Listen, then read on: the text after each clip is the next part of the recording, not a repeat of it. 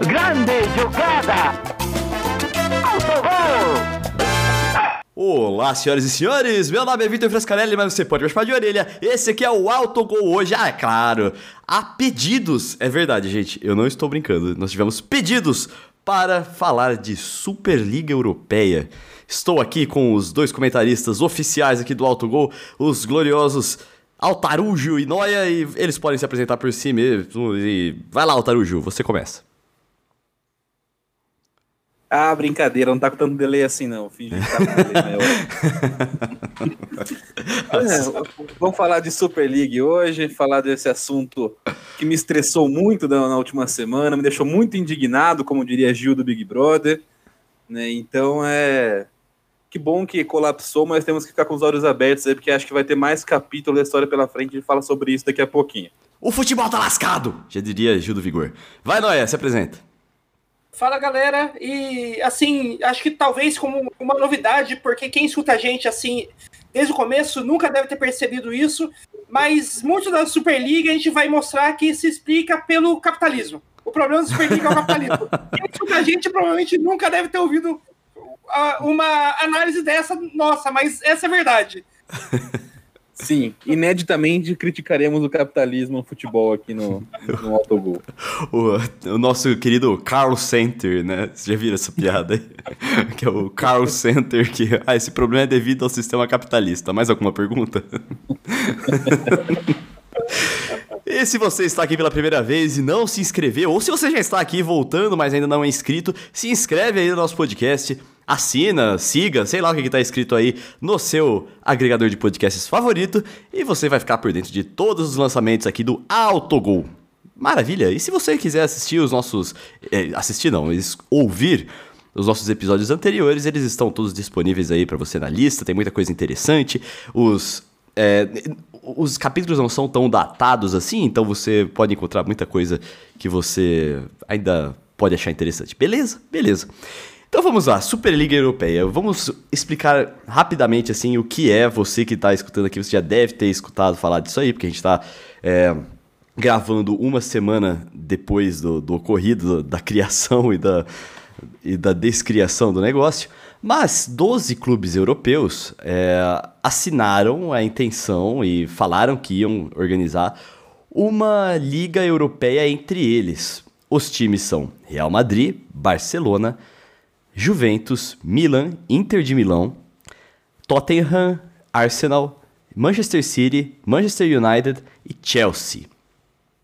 E aí, é, bom, a gente teve essa a, a criação dessa liga aí e a descriação dela imediatamente, porque todos viram o absurdo que isso ia ser, né? Apesar de o Florentino Pérez, que é o grande cabe... pelo que eu entendi, é a grande cabeça dessa Superliga Europeia, é... perceber, falou que isso aí é para salvar o futebol. O que ele não sabe é que, ou ele sabe e não está nem aí para isso, é que para salvar metade do futebol, ele quer destruir metade do futebol. Então, seu destaque inicial aí, Altarujo, sobre essa, esse caso maravilhoso aqui, esse case de, de ganância e fracasso. Para né, pro, pro cara que quer salvar metade do futebol, destruir metade do futebol, deve dizer que ele é o Thanos do futebol mundial. Né? Exatamente. Né? O, mas o, é, uma, uma ideia que, assim, é, ela deu uma leve implodida, né? Foi muito rápido, né? De, a criação e o colapso da, da, da Super League, mas ela nos faz é, pensar em algumas coisas, abrir os olhos para algumas outras coisas, entender que é, isso não é um negócio que vai acabar agora, é uma conversa que vai voltar aqui para frente, a gente tem que estar sempre preparado, né? Porque é, aconteceu né, dessa vez, teve uma, uma imensa reação negativa, acho que foi um, um, prim, uma, um primeiro teste de percepção de como seria. Uhum. E assim, eu não, eu não imagino, né? Conhecendo o que são elites, o que é. é nada, esse caso nada mais é do que uma elite que quer se manter no poder a qualquer custo. Né? É, é isso em qualquer âmbito, em qualquer cenário, a elite que faz de tudo para limitar o crescimento de quem não é da elite e quer se manter a qualquer custo, né, como parte dessa elite, ela não vai desistir tão fácil né? Não só o Florentino Pérez, acho que o, todos, todos os times envolvidos, é, embora alguns deles tenham sido mais rápidos na hora de sair, outros um pouco né, mais demoraram um pouco mais que a gente gostaria, todos eles toparam essa ideia.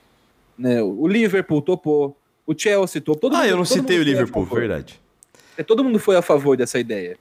Né? E assim, para ser a favor novamente, não é um, não vai ser nenhuma surpresa. Né? E, então tem, a gente tem que tomar um pouco de cuidado com isso, porque beleza, dessa vez deu errado, dessa vez a gente. Né, a opinião pública conseguiu reverter esse tipo de situação, mas não acho é um negócio que vai acabar por aí e nunca mais vai ser falado, e, e é isso mesmo. O, os times da Inglaterra colocaram a mãozinha na consciência e falaram: não, é, agora não realmente não vai mais. É, foi um erro muito grande, jamais cometeremos de novo. Acho que não é bem assim. Né? Eu acho que. É, não, até porque não, os clubes não, hoje não são nem próximos do que eles são desde a sua fundação. Né? Eles têm donos, a maioria dos donos nem tem, nem estão ligados com, com, com o futebol inglês, com as raízes do futebol europeu, então né, eles não têm de fato um interesse nessa coletividade. É, elite nenhuma tem interesse pelo coletivo, senão não seria uma elite. Né? E, tem uma coisa aí, que caso... você falou é, é... sobre o, o, o teste para aceitar as coisas assim. Eu li uma vez um livro chamado A Janela de Overton. E o que, que é a Janela de Overton? É basicamente o quanto o público, a opinião pública aceita algumas coisas. E tem alguns eventos que arrastam a janela de Overton para a direita ou para a esquerda. Por exemplo, que é mais liberal ou, ou menos liberal. Por exemplo, o atentado de 2001 às Torres Gêmeas é, nos Estados Unidos, foi um evento que levou a janela de Overton a fazer o pessoal aceitar muito mais uh, invasões de privacidade em aeroportos, por exemplo. Né, pelo, por um bem maior, assim, alguma coisa do tipo. Sim. É, e, né, e a gente tem que tomar um pouco de cuidado, porque para mim é o que eu falei, não é um negócio que vai acabar agora. A gente não pode esquecer nunca que esses 12 clubes tiveram essa ideia, chegaram a um acordo sobre isso, decidiram isso, né? não foi nem que eles falaram assim, estamos pensando em fazer, não, eles chegaram, os 12 assinados, decidimos que vai ser assim e ponto final. E voltaram atrás porque tem outros patrocinadores, tem torcida, tem a tem um monte de coisa na Inglaterra. Até o Boris Johnson, primeiro-ministro, entrou, é, é, né, falou sobre uma investigação e, e, e falou em tomar ações para evitar que isso acontecesse. Né? Então tem muito mais coisa em jogo do que os caras terem colocado a mão na consciência e falar, não, estamos errados. É, pelo contrário, a gente tem que tomar um cuidado redobrado daqui para frente para que coisas parecidas com essa não aconteçam. É, a gente achou isso um absurdo e aí talvez uma outra coisa que venha a ser criada a gente não ache tão absurdo e fala assim, ah, pelo menos não é a Superliga Europeia, né? É, aliás, aliás, acho que é bom lembrar também que, tipo, é, esse negócio é, surgiu, ou, não surgiu, veio à tona é, agora essa semana, em 2021, né? Mas é uma ideia, essa ideia de uma Superliga comandada só por times elite e tal, é uma ideia muito antiga e que um dos primeiros gestores dela foi o Berlusconi, na época que era presidente do Milan, na década de 90. Nossa, teve isso? Então, é, essa ideia não é nova, né? os primeiros embriões dela né, surgiram lá na década de 90 com o Berlusconi, quando ele era o presidente do Milan. Que foi lá, nessa época que ele começou é, uma ideia, conversar com alguns outros dirigentes de uma ideia de se fazer uma liga com os clubes de elite da Europa. E quando ele fala de elite, ele não estava querendo dizer a elite futebolística, ele estava querendo dizer a elite dos clubes mais ricos e com maior número de torcedores, né? Porque, porque teoricamente a elite futebolística já é o que hoje é a Champions League, mesmo que não seja exatamente tão mais, porque tá cada vez. Tá, tá, a UEFA está cada vez abrindo mais vagas na Champions League, então tá diminuindo esse status de elite, né? Participar da, da Champions. Sim, olha. É... Eu, eu, a primeira coisa que eu associei à criação da Superliga Europeia era a máfia. E ter o nome do Berlusconi envolvido nessa discussão me parece muito, absolutamente pertinente. né? e, e acho que uma coisa também que, que eu acho importante que citar, tipo, que o Altarujo falou que uma coisa que é muito real, que tipo, a gente tem que ficar esperto que essa provavelmente não vai ser a última tentativa de fazer algo do tipo. E a, existe um porquê de, de muito provavelmente essa não é a última tentativa. É, tem uma, um, uma, um texto de opinião escrito pelo no site The Ringer, do, do, pelo Brian Phillips, que eu acho que ele toca num ponto muito importante. Que ele fala que é, a ideia dessa Superliga ela surgiu por causa de dois sentimentos. Ela surgiu e ela deu errado por causa de dois sentimentos muito distintos, muito diferentes, que os clubes eles recebem da, da, dos, das mesmas pessoas, porque os mesmos torcedores que, que insistem que o futebol europeu é algo histórico, é algo que tem que é muito mais que um jogo, tem muito mais do que é, o, aquilo que acontece nas quatro, nas quatro linhas, é, tem, to, tem todo um passado histórico que se deve levar em consideração é, quando pensamos em um clube. É, são os mesmos torcedores que preferem assistir um prefere assistir um Barcelona e Real Madrid à meia-noite do que um Full e Burnley horário nobre. Sim, então, é, tem umas coisas que entram nisso aí que eu acho que é, primeiro, esses caras não entendem de futebol. Para mim ficou claro, nítido isso. É, que eles não entendem do que faz o futebol ser grande, o que, que faz o futebol é, ser apaixonante, né? Que, por exemplo, o Agnelli, o presidente da Juventus, tem uma fala dele que ele fala assim: ah, muito bonito o que o Atalanta tá fazendo, mas que. O que, que eles vão fazer na Champions League? Eles não têm nenhuma tradição internacional. Então é aquela coisa de tipo. Cara, o futebol vai muito além disso, tá ligado? A ver o Atalanta é uma atração também. Se, se forem sempre os mesmos, fica até um pouco sem graça, sabe?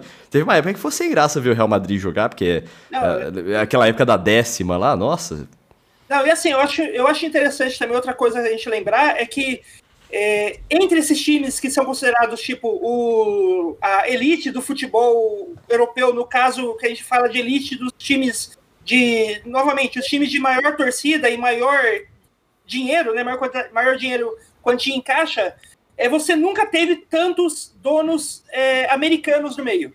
Hoje você tem o Liverpool, é um dono, é, tem, é um milionário dos Estados Unidos, o... É a Fenway, né? É, Fenway o... Group.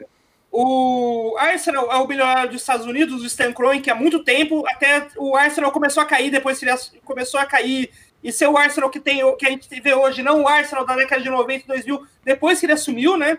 Uhum. E a gente tem, tem outro time também que, da Inglaterra, que, que também é um, um dono americano, que, dos Estados Unidos, além desses dois, que eu não tô lembrado quem que é, mas eu, sei, eu lembro que são da Inglaterra era é o Manchester United, que também foi comprado por um milionário é, com um grupo milionário dos Estados Unidos, né?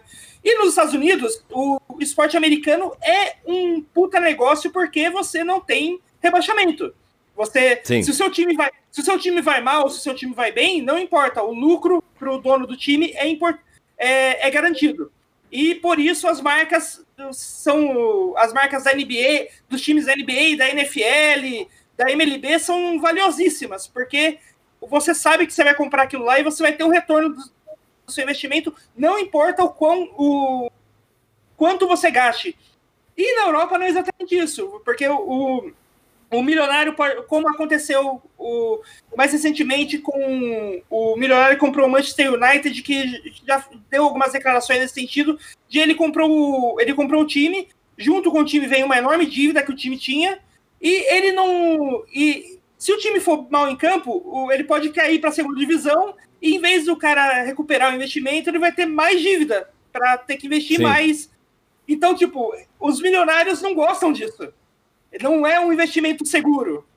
E muita gente comprou, compra time, do, time europeu sem saber exatamente como funciona o futebol. É, esses caras. Depara, se, se depara com, com esse negócio e fala: peraí, como que a gente pode mudar esse tabuleiro pra a gente não perder nunca?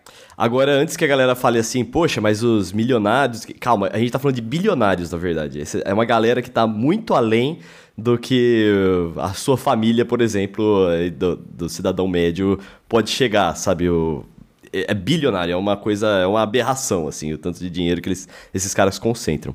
É, e sobre, você falou assim, tipo, da cultura americana, teve muita gente que falou assim, pô, mas se existe a NBA, existe a NFL, é, por que, que não pode existir uma Superliga, assim?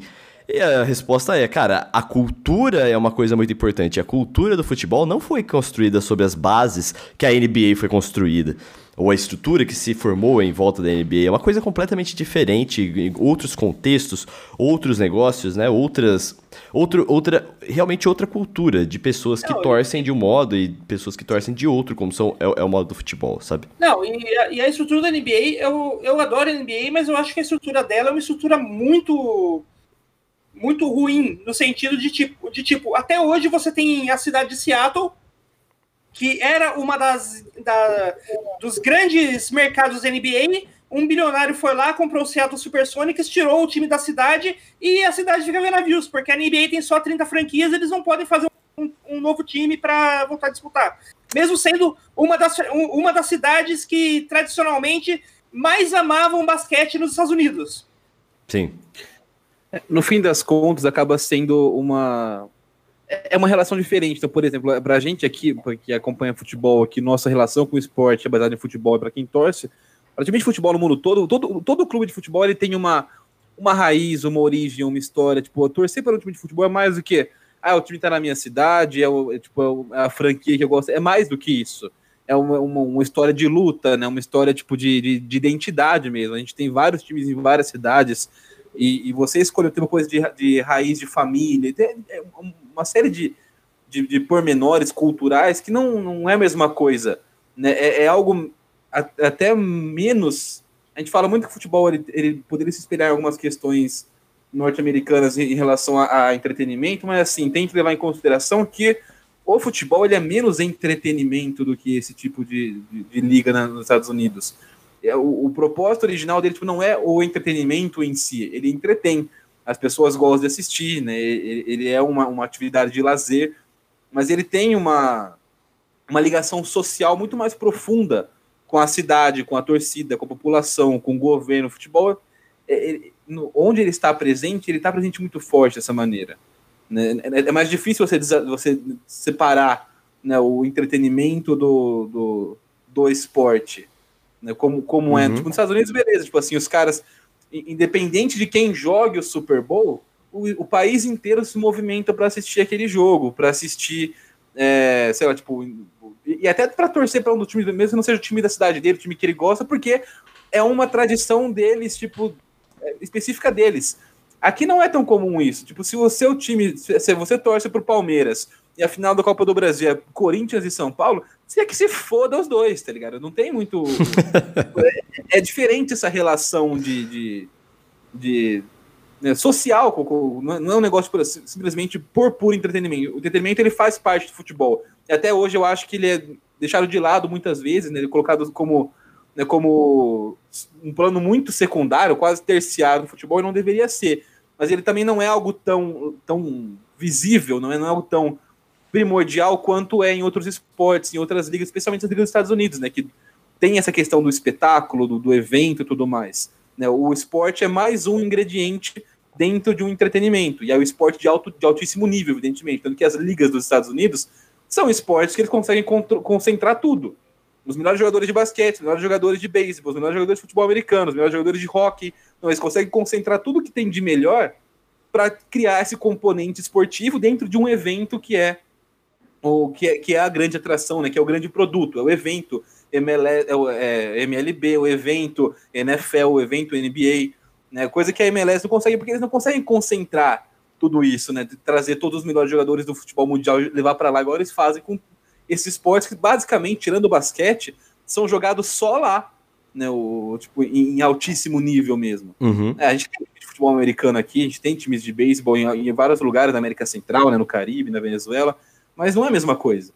É, aliás, é, aliás, Aliás, essa, essa diferença no, no, número de torcedores é uma das coisas que faz com que muitos bilionários nos Estados Unidos tenham, sejam cada vez mais investindo no futebol, porque lá, tipo, o grande, o grande esporte em audiência na TV hoje, o, nos Estados Unidos é o Super Bowl. E a audiência do Super Bowl é menor do que qualquer jogo entre Barcelona e Real Madrid num dia de semana aleatório. Que não, vai, sim, sim. Que, que, não vale que não vale taça nenhuma, é só um, um jogo de, de grupo entre Barcelona e Real Madrid. Sabe uma coisa que é importante também? É o Real, Real Madrid-Barcelona é uma coisa, um evento. Quando se faz uma liga para ter vários Real Madrid-Barcelona, talvez você até desvalorize esse acontecimento que é o Real Madrid-Barcelona, sabe? É, você não, não, se torna mais uma coisa especial, se é uma coisa corriqueira aí. Tá bom, vai jogar Real Madrid-Barcelona. Porque a, a, intenção dos caras é só ter super jogos, só super jogos tal. Talvez, inclusive, é, mirando o mercado oriental, né? Que é uma galera que gosta dessas, desses grandes eventos, só que não consome, não tem a paixão toda que um torcedor mais raiz ali da, da região e que cresceu vendo os times jogando nas ligas, é, pode ter o, é, é, essa base, né? Que, que quem faz os times serem grandes não são não é o, o público é, oriental, é o público que tá lá desde o, das raízes, né, dos times. Aliás, até, até talvez não seja tão legal ter tanto Real Madrid e Barcelona, porque se vocês lembram lá em 2011, aquele mês fatídico que teve quatro Real Madrid e Barcelona no mesmo mês, nem Real Madrid nem Barcelona foram os mesmos depois daquele, daqueles quatro jogos. Eu não sei o que aconteceu depois, eu não tô ligado. Então, depois, depois, depois daquilo lá, toda a queda que teve nos dois times, que eles saíram de tipo os topos, os topos do mundo para só dois grandes times da Europa, mais um, começou ali. Tipo, a queda do Mourinho como grande técnico do mundo, a saída do, Bar do, do Guardiola do Barcelona, os papos do Messi querer sair do Barcelona, tudo começou ali naqueles, naqueles ah, quatro confrontos. Que loucura. É, é eu acho que já que a gente está falando de Superliga, né, é interessante fazer um pouquinho de um contexto de como veio. É, o Noel comentou já sobre as primeiras sementes das ideias com o Berlusconi, mas acho que né, toda essa, essa é, esse rolo desses últimos, dessas últimas semanas, né, tem, tem vários ingredientes, tem várias pequenas histórias, pequenos causos ali no meio desse, dessa grande narrativa, que, cara, se fosse, se fosse, se, se acontecesse no, com, lá, nos Estados Unidos, isso viraria um filme, né, que o Christian Bale estaria nele fazendo algum papel. Talvez o Florentino Pérez, sei lá, ele é um cara muito coringa. Ele era o Batman, não o Coringa, mas enfim, vocês entenderam o propósito. Sim. E, e né, então, por exemplo, é, uma, uma, cronologia né, rápida dessa, dessa, dessa desse, sei lá, desse negociata, né, dessa, queria falar aquela palavra, mas eu não, não me fugiu. Ah, sei lá, uma politicagem, uma alguma coisa do tipo. Essa, trama, né, tá. de, de, de, criação da Superliga, porque na real é assim, é, para começar que não é, não é nem que tipo assim, os clubes estavam envolvidos, né, tipo os diretores, não, é tipo só a elite da elite da elite de cada clube de elite que tá, tipo assim, no máximo uma ou duas pessoas de cada clube, né? O CEO e mais um, o dono e mais um, tipo, sabiam sobre esse tipo de negociação. É, então eles já vinham negociando há algum tempo. O Florentino Pérez é um cara que nunca escondeu esse essa vertente elitista dele, né? Nunca fez questão de. O Real Madrid, né, historicamente, também nunca fez questão de fazer uhum. isso. E, e não, um dos idealizadores. É, mas tem, tem alguns, alguns temperos nessa história, né? Então, por exemplo, é, primeiro, eu gostaria de, de, de, destacar a, a situação que o Solskjaer, o técnico do Manchester United, foi, foi exposto, porque foi um negócio, tipo, bizarro. Ele... Porque foi, foi um negócio assim, foi literalmente na calada da noite, tipo assim, na, na maioria dos países envolvidos, o comunicado foi, sol, foi solto próximo à meia-noite ali, né? Foi, foi um negócio muito obscuro, além de tudo. Eles sabiam que eles estavam fazendo e... cagada. Essa é a impressão que eu tenho. Eles é, sabiam. E, e, e, isso também é um ponto interessante, porque assim, você imagina que você vai lançar um campeonato com os supostamente 12 maiores clubes do mundo, você ia fazer um puta espetáculo de anunciar, né, para anunciar com, com, com, todos os holofotes em cima, e não foi o que aconteceu, Sim. né? Tipo, é, foi na calada da noite, quase ninguém sabia. E aí, quando sai a nota. O, o que, o que me reforça a tese de que isso aí foi feito para o mercado oriental. É, e, e, aí começou a, a, a rolar um, uns burburinhos, que é, mesmo com pouca gente sabendo, a gente sabe, mano, as coisas vazam, né? E, e, cada vez mais vazam mais, porque a gente tá numa sociedade muito conectada e tudo mais. Né? Não vou entrar nesse detalhe, mas vazou alguma coisa, um burburinho. E, e aí, né, a primeira o, quando acabou o jogo do Manchester United com Burnley pela Premier League, né, o, começou a estar um, um, um, não, um, um, disse me disse um pouco mais alto, um pouco mais forte. E aí o Solskjaer foi enfiado numa puta de uma enrascada, porque ele foi, ele tinha que ser tipo porta-voz dos clubes ingleses no primeiro momento da, né, a, após a, o fortalecimento dessa, dessa notícia, desse, desses rumores, né? Então o Kobe ou Solskjaer, tipo assim, ele não sabia de nada. Ninguém do Manchester, os jogadores não sabiam, o Solskjaer não sabia, né? E aí ele ficou numa situação um tanto quanto até constrangedora, né? Porque ele não sabia o que estava rolando. Ele disse que era um assunto do clube, assim, mas. É, e, e, ali já ficou muito claro também o quão, o quão desconectados, é o que a gente está falando, esses novos donos são, não só da realidade do futebol, né, da, da história, da tradição dos, dos clubes que eles controlam, que eles possuem, mas também o quanto eles estão desconectados do próprio clube em si, né, das pessoas que estão no dia a dia do clube. Então são caras, tipo, é, a gente não tem noção, porque aqui, especialmente aqui no Brasil, a maioria das pessoas não trabalha em empresas desse porte, desse tamanho, é, com, com um, um, bilionário como dono. Mas esse tipo de pessoa, o cara não tá nunca no dia a dia do clube.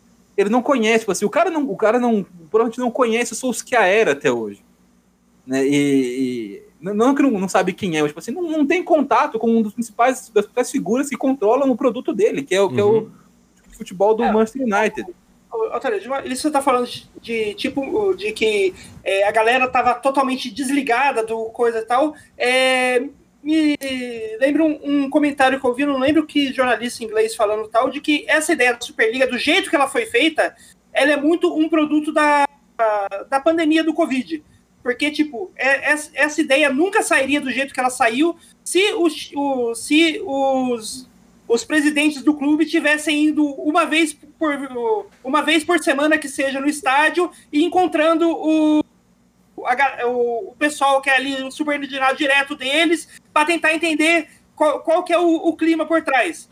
A é, galera não tá indo. Esses caras não estão indo do estádio, eles estão eles estão uh, há um ano é, se reunindo em conferência de Zoom é, apenas com outros milionários do mesmo nível que eles. Eles não estão tendo mais contato direto com os subordinados como eles tinham antes, que era raro, mas ainda tinham algum contato.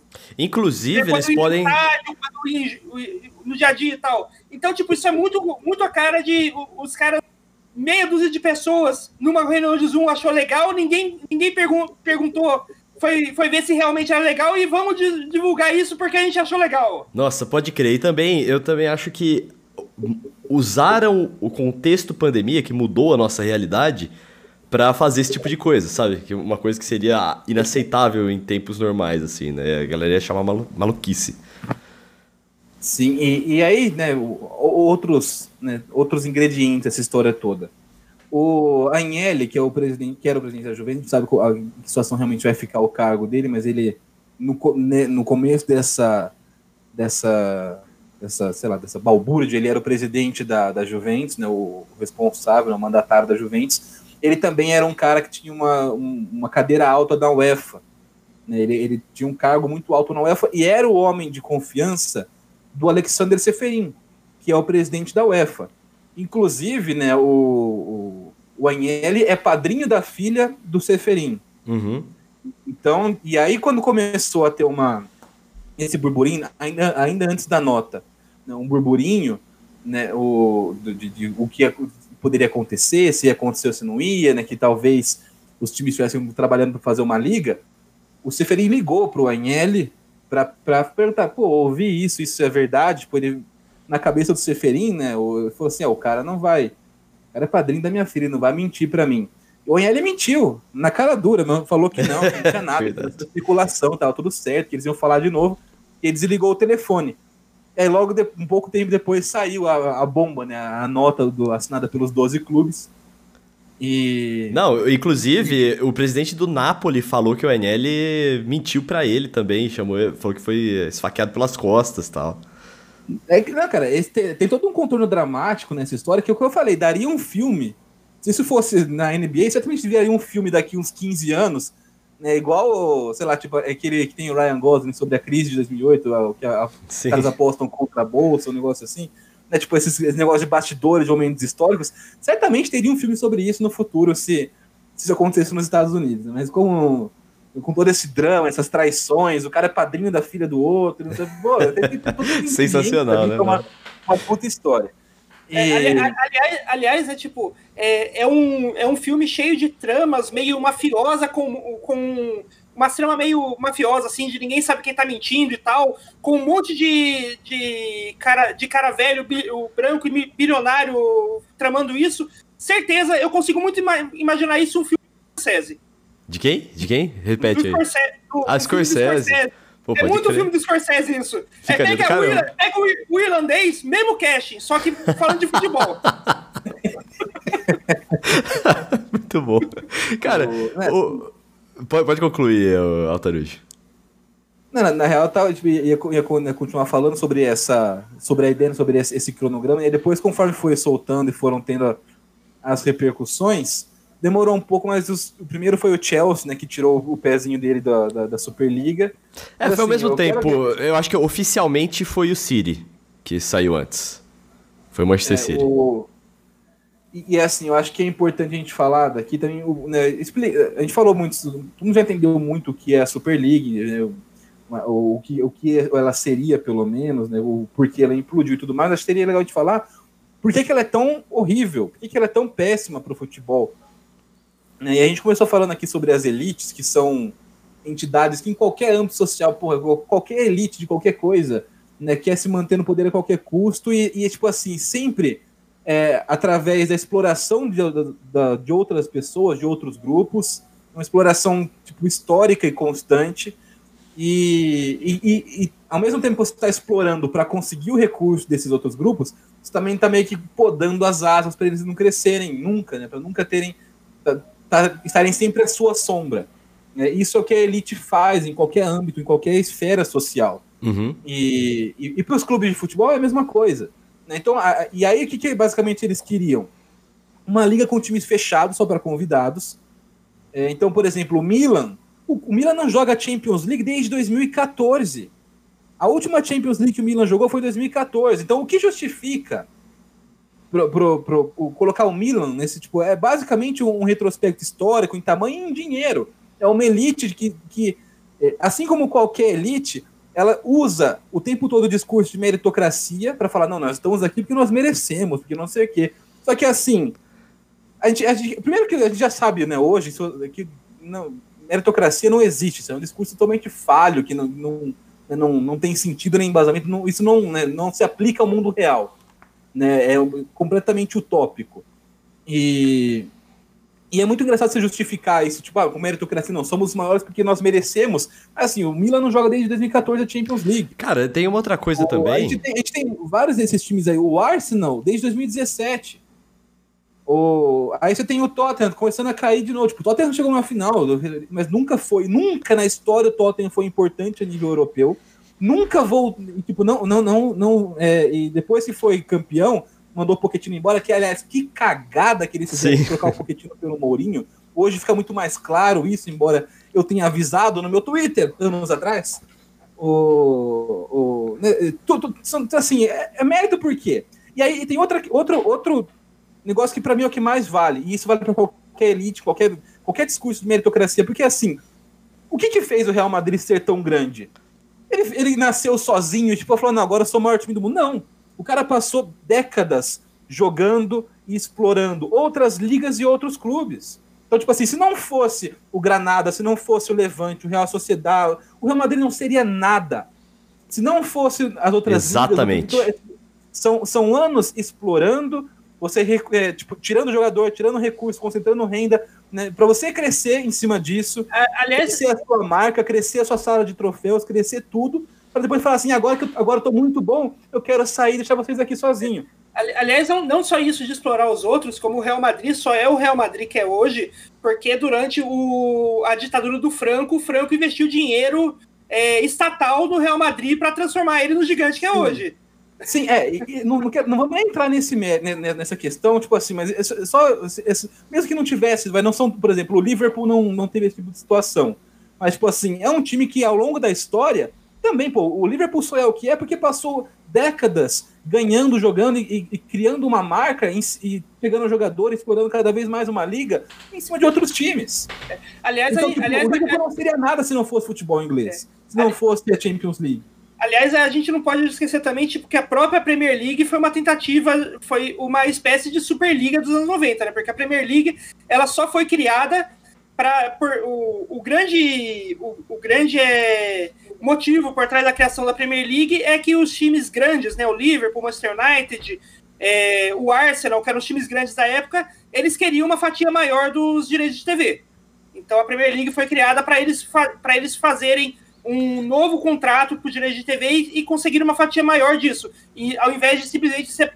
É, que antes, com, quando era, era tudo é, era tudo feito pela FA, né? Os direitos de TV eram divididos mais igualmente entre todas as divisões, e daí se criou a Premier League para os direitos de TV é, daquilo que é das outras divisões fosse diferente dos direitos de TV da Premier League, porque quem cuida da Premier League é outra, é, é outra coisa, não é FA. É algo Sim. dos clubes, né? Cara, eu tenho a impressão. A gente ainda fala que dá para, tipo, embora tenha, tenha uma, uma ideia também elitista, a gente dá para falar que foi benéfico para as outras ligas também parar de competir com o dinheiro da, da Premier League. Então, para a Championship, que é a segunda divisão, para a League One, para a League Two, por exemplo, foi muito positivo esse tipo de coisa, porque a, a, a renda da, F, da, da Football Association, né, da FA, passou a ser direcionada apenas a, a, esses times da IFL, que a gente chama, né, que é a, é a Liga de Futebol Inglês. Né, e aí a Premier League, como entidade à parte, ela, tipo, ela não, não é que ela pega o dinheiro só para ela, tipo assim, ela, ela gasta o dinheiro entre ela e recebe o dinheiro entre ela. É, não, não, é que ela pega todo o dinheiro para ela, mas a fatia do bolo que ela consegue para os times que faz parte dela é maior do que ela conseguia antes, né? Sim, exatamente. E, e ao mesmo tempo sobra um pouco mais dinheiro para outros times, nesse sentido. Né? Tipo assim, o, hoje a Championship, por exemplo, é uma das 10 ligas mais ricas da Europa, do mundo.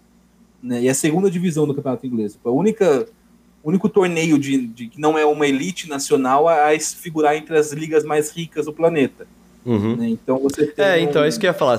Depende muito do contexto também, de como é feito, né? Não é, é não é que nem assim, tentaram fazer com a, com a Superliga, que é uma fotografia estática de um negócio que é hoje, tá ligado? De um momento. Porque, por exemplo, os seis grandes da, da Inglaterra nem sempre foram esses seis grandes. É sempre te, tinham outros é, assim, times que poderiam figurar numa eventual fotografia dessa. É, é, para mim o, o maior o, o, maior problema com a Superliga é tipo, eu não tenho eu não tenho nenhum de de se, se os clubes pensassem uma Superliga do tipo, porque a, a UEFA ela ela tem seu ela tá fazendo de certa forma ela tá errando muito, ela tá ela tá mimando demais os clubes, eu acho, porque o, hoje os clubes grandes não, eles praticamente é, não falham na eles não eles são premiados por falhar na UEFA, porque assim, se você não, não consegue classificar para para o Champions League, você provavelmente classifica para a Europa League. Ano que vem agora vai ter uma terceira competição da UEFA, que se você não classifica para nenhuma das duas, você vai classificar para a terceira. Se você não passou da, das oitavas de final da Champions League, você já cai diretamente nas oitavas de final da UEFA. E com essa terceira competição, se você não passar disso, você já vai cair para é, automaticamente Caramba. nas oitavas da terceira. Então, tipo, a UEFA já tá. É, a UEFA é uma das, da, é uma das culpadas nessa ideia da Super League, porque ela já tá já estava mimando os clubes grandes, entre aspas, porque aí, de novo, a gente está falando de grande por matéria de dinheiro e não exatamente por matéria de, de futebol, de que eles não falham. Tipo, eles sempre estão caindo, digamos assim, caindo para cima. A UEFA, a, a Europa League não é igual a Champions, mas ainda é um torneio grande que de europeu que dá que dá um, um dinheiro é, um dinheiro um grande uma boa quantia de dinheiro para quem quem ganha. E aí tipo você falha na Champions e você tem a chance de ser campeão da, da, da Europa League. É, é tipo é, é, mimar demais o, os clubes né? Sim nossa eu achei absurdo a criação de uma terceira eh, competição ainda cara e aí a gente toca num assunto importante né que eu já vou voltar né, só para iniciar em relação à Premier League né? Não, é, não tem nenhum problema nos clubes buscarem algo que é melhor para eles. Pelo, pelo, contrário, é positivo que isso saia dos controles das grandes federações tradicionais. Que a UEFA, mano, a gente está falando agora, óbvio, da, da Super League e tudo mais, assim, a, a, UEFA é uma instituição também elitista, também corrupta, com um monte de vícios estruturais. Então não dá para você falar, tipo, ah, não, então beleza, vou. Né, o, sem a Superliga não, não tem mais problema, tá, tá tudo fechado. Até porque, assim, antes da Superliga, na semana passada já havia uma sinalização de que seriam anunciadas, né, como foram essa semana, as mudanças da, da Champions League. O que eles querem fazer? O que, o que deve se confirmar nas próximas semanas? Uma fase de grupos maior, com mais times na, na Champions League. Porque com mais jogos, você teoricamente minimiza as chances de um time grande cair fora antes. Quanto mais jogos ele jogar contra times menores, tipo, mais chance ele tem de se recuperar caso ele comece mal. Hoje, já com seis jogos, é bem difícil. Raramente a gente vê um grande caindo fora na primeira fase. Né? Mas a gente viu, por exemplo, a Inter de Milão caindo esse ano, né? o Manchester United. E, e, então você tem uma, uma preocupação, além de tudo, em facilitar cada vez mais a vida desses times, desses times grandes. E então você vê a, a, a UEFA se movimentando para tornar também a, Champions League, mesmo sem Superliga, uma liga mais elitista. E aí, o, um dos pontos mais problemáticos para mim é eles estão pensando em incluir duas vagas por coeficiente histórico. Então, tipo assim, se um time ganhou muitas Champions, mas vamos para o Real Madrid. O Real Madrid, se, se terminar em nono lugar no espanhol, ainda assim vai estar com uma vaga cativa na Champions. Porque uhum. é, o, é, o, maior coeficiente histórico da Champions League. É, isso é feito então, para agradar é, mesmo. É, para mim, o que separa a Superliga da Premier League, por exemplo, é isso. Em nenhum momento na Premier League houve uma, uma tentativa tipo, de você limitar o acesso à liga. Não. A gente vai criar uma primeira divisão nova, que, vai, que a gente quer mais dinheiro. A gente quer, a gente quer tipo, que os times dessa primeira divisão recebam mais dinheiro por, por televisão. Só que assim, ninguém tem vaga garantida nesse negócio. Ninguém, tipo, não, não, é, não é igual a Superliga que vai ser uma, vão, iam pegar ali um número X de times e aí todo ano eles jogavam. É, a, a, Premier League, tipo assim, tanto que a formação original da primeira Premier League, você tem muitas mudanças de time em relação ao, ao formato atual da Premier League. Porque você tem a, a possibilidade de acesso. Tem times que jogam, que, que, né, que hoje jogam a Premier League, que quando foi criado não estava nem na, na, nem na quarta divisão da Inglaterra. Então Sim. há a possibilidade de ascensão, a possibilidade de, de, de acesso a, essa, a, a esse campeonato. A Superliga não. Era um torneio que, tipo assim, o Milan sempre ia jogar, mesmo, mesmo não conseguindo jogar uma Champions há, há quase 10 anos. Né? O Arsenal ia jogar sempre. Ó, tem uma e, outra coisa que me surpreendeu nisso aí. A gente já citou aqui o Tottenham e também o outro membro fundador é o Atlético de Madrid. Esses times, por exemplo, eles, eu, não, eu não colocaria eles numa elite assim do, da Europa se eu fosse selecionar os times, né? E mas ao mesmo tempo eu imagino que, por exemplo, o Barcelona e o Real Madrid queriam um apoio de mais times para conseguir fazer uma coisa mais robusta, né? E aí chega para um Atlético de Madrid fazendo essa possibilidade, o Atlético de Madrid pensa assim, e aí eu, eu, eu sou capaz de entender a decisão. Cara, se essa parada for sair do papel de qualquer jeito e eu tô tendo a chance de entrar nela, talvez isso aqui seja o futuro. Como é que eu vou deixar passar essa chance, sabe? Tipo, sendo um, menor, assim. E aí entra, sabe? É, vou fazer o quê? Teve também a, a história de um convite a Roma, que a Roma falou que foi convidada e que não entraria, mas quando ela falou que fez o, o, anúncio dela, o comunicado falando que não entraria nessa numa liga dessa e que isso é prejudicial ao futebol, já tinha tido o grande backlash aí, né? Então pode ter sido um pouco é, aproveitando, né? Vendo o que, que ia acontecer é. para ver se entrava ou não, né? E aí assim, os, aproveitou para falar que únicos, não. Acho que os únicos dois times grandes, assim, que a gente considera realmente grandes é que, que, falaram, que falaram não no sentido que a gente considera grande, que a gente está falando dos outros, que é grande em sentido econômico, né? Que uhum. falaram não foi o Bayern Munique e o PSG, né? Que os dois recusaram. Sim. O e, Dortmund também. É, o Dortmund também, né? O, o Tottenham, eu, para mim, o Tottenham, é, eu vejo isso como o maior golpe da, da do, dessa Superliga, porque o Tottenham hoje ele não é grande nem em matéria histórica e nem em matéria de dinheiro, que o Tottenham ele, ele, ele é tipo um classe média alta querendo viver como milionário, ele, ele faz o seu... É, o, e aí... Vários, ele faz um monte de corre para conseguir estar ali no meio. Aí você é. tem a oportunidade de entrar nesse grupo ali. Você acha que os caras iam falar não, cara? Eu falei assim, mano, é melhor eu arriscar um sim aqui, depois me arrepender do que ficar o resto da vida sem conseguir entrar, sabe? É que eu, é, a entendo. é que eles são tipo, idealizadores. A gente, não, a gente pensa muito né, em, em, grandeza no futebol com uma visão meio brasileira, tipo assim, ah, o time é importante, conquistou muito e tudo mais. Mas, tipo, esse, essa é. Esses são, ah, tirando o Bayern e PSG que não estão, são os 12 maiores clubes da Europa. Né? Então, tipo, não, não, é, não é uma questão, tipo assim, ah, óbvio que alguns são mais vitoriosos que outros, outros vivem um momento melhor do que outro. O Tottenham hoje é mais clube que o Arsenal, mais clube que o Milan. É, você, você soltar os dois em qualquer competição, tipo Arsenal, Tottenham e Milan, o Tottenham ganhar é muito maior do que o do Milan e do Arsenal ganhar. Uhum. Né, o, o retrospecto dos últimos 6, 7 anos mostra isso. Mas é ao mesmo tempo, tipo assim, são, são perfis diferentes de grandeza. Tem ali os, os times que são grandes em dinheiro, os times que são grandes em história e dinheiro. Óbvio que todos eles têm o dinheiro em comum, né? Então, alguns mais também, outros menos, mas tipo assim, são os 12 maiores times da Europa. Exceção ao Bayern e ao PSG que não quiseram entrar, o Dortmund também não quis entrar. São os únicos três clubes que foram consultados antes da divulgação e não quiseram entrar. Os outros, que a Roma foi mencionada depois, o Florentino Pérez chegou a mencionar a Roma. E o Agnelli também, ah, poderíamos incluir a Roma, não sei o que, não sei o que. E aí a Roma já a, a, falou que não teria interesse em participar. Só que assim, É o que é o que você falou, tipo, fa- falar depois, todo mundo já falou que é uma bosta de ideia, falar que você não quer participar é mais fácil.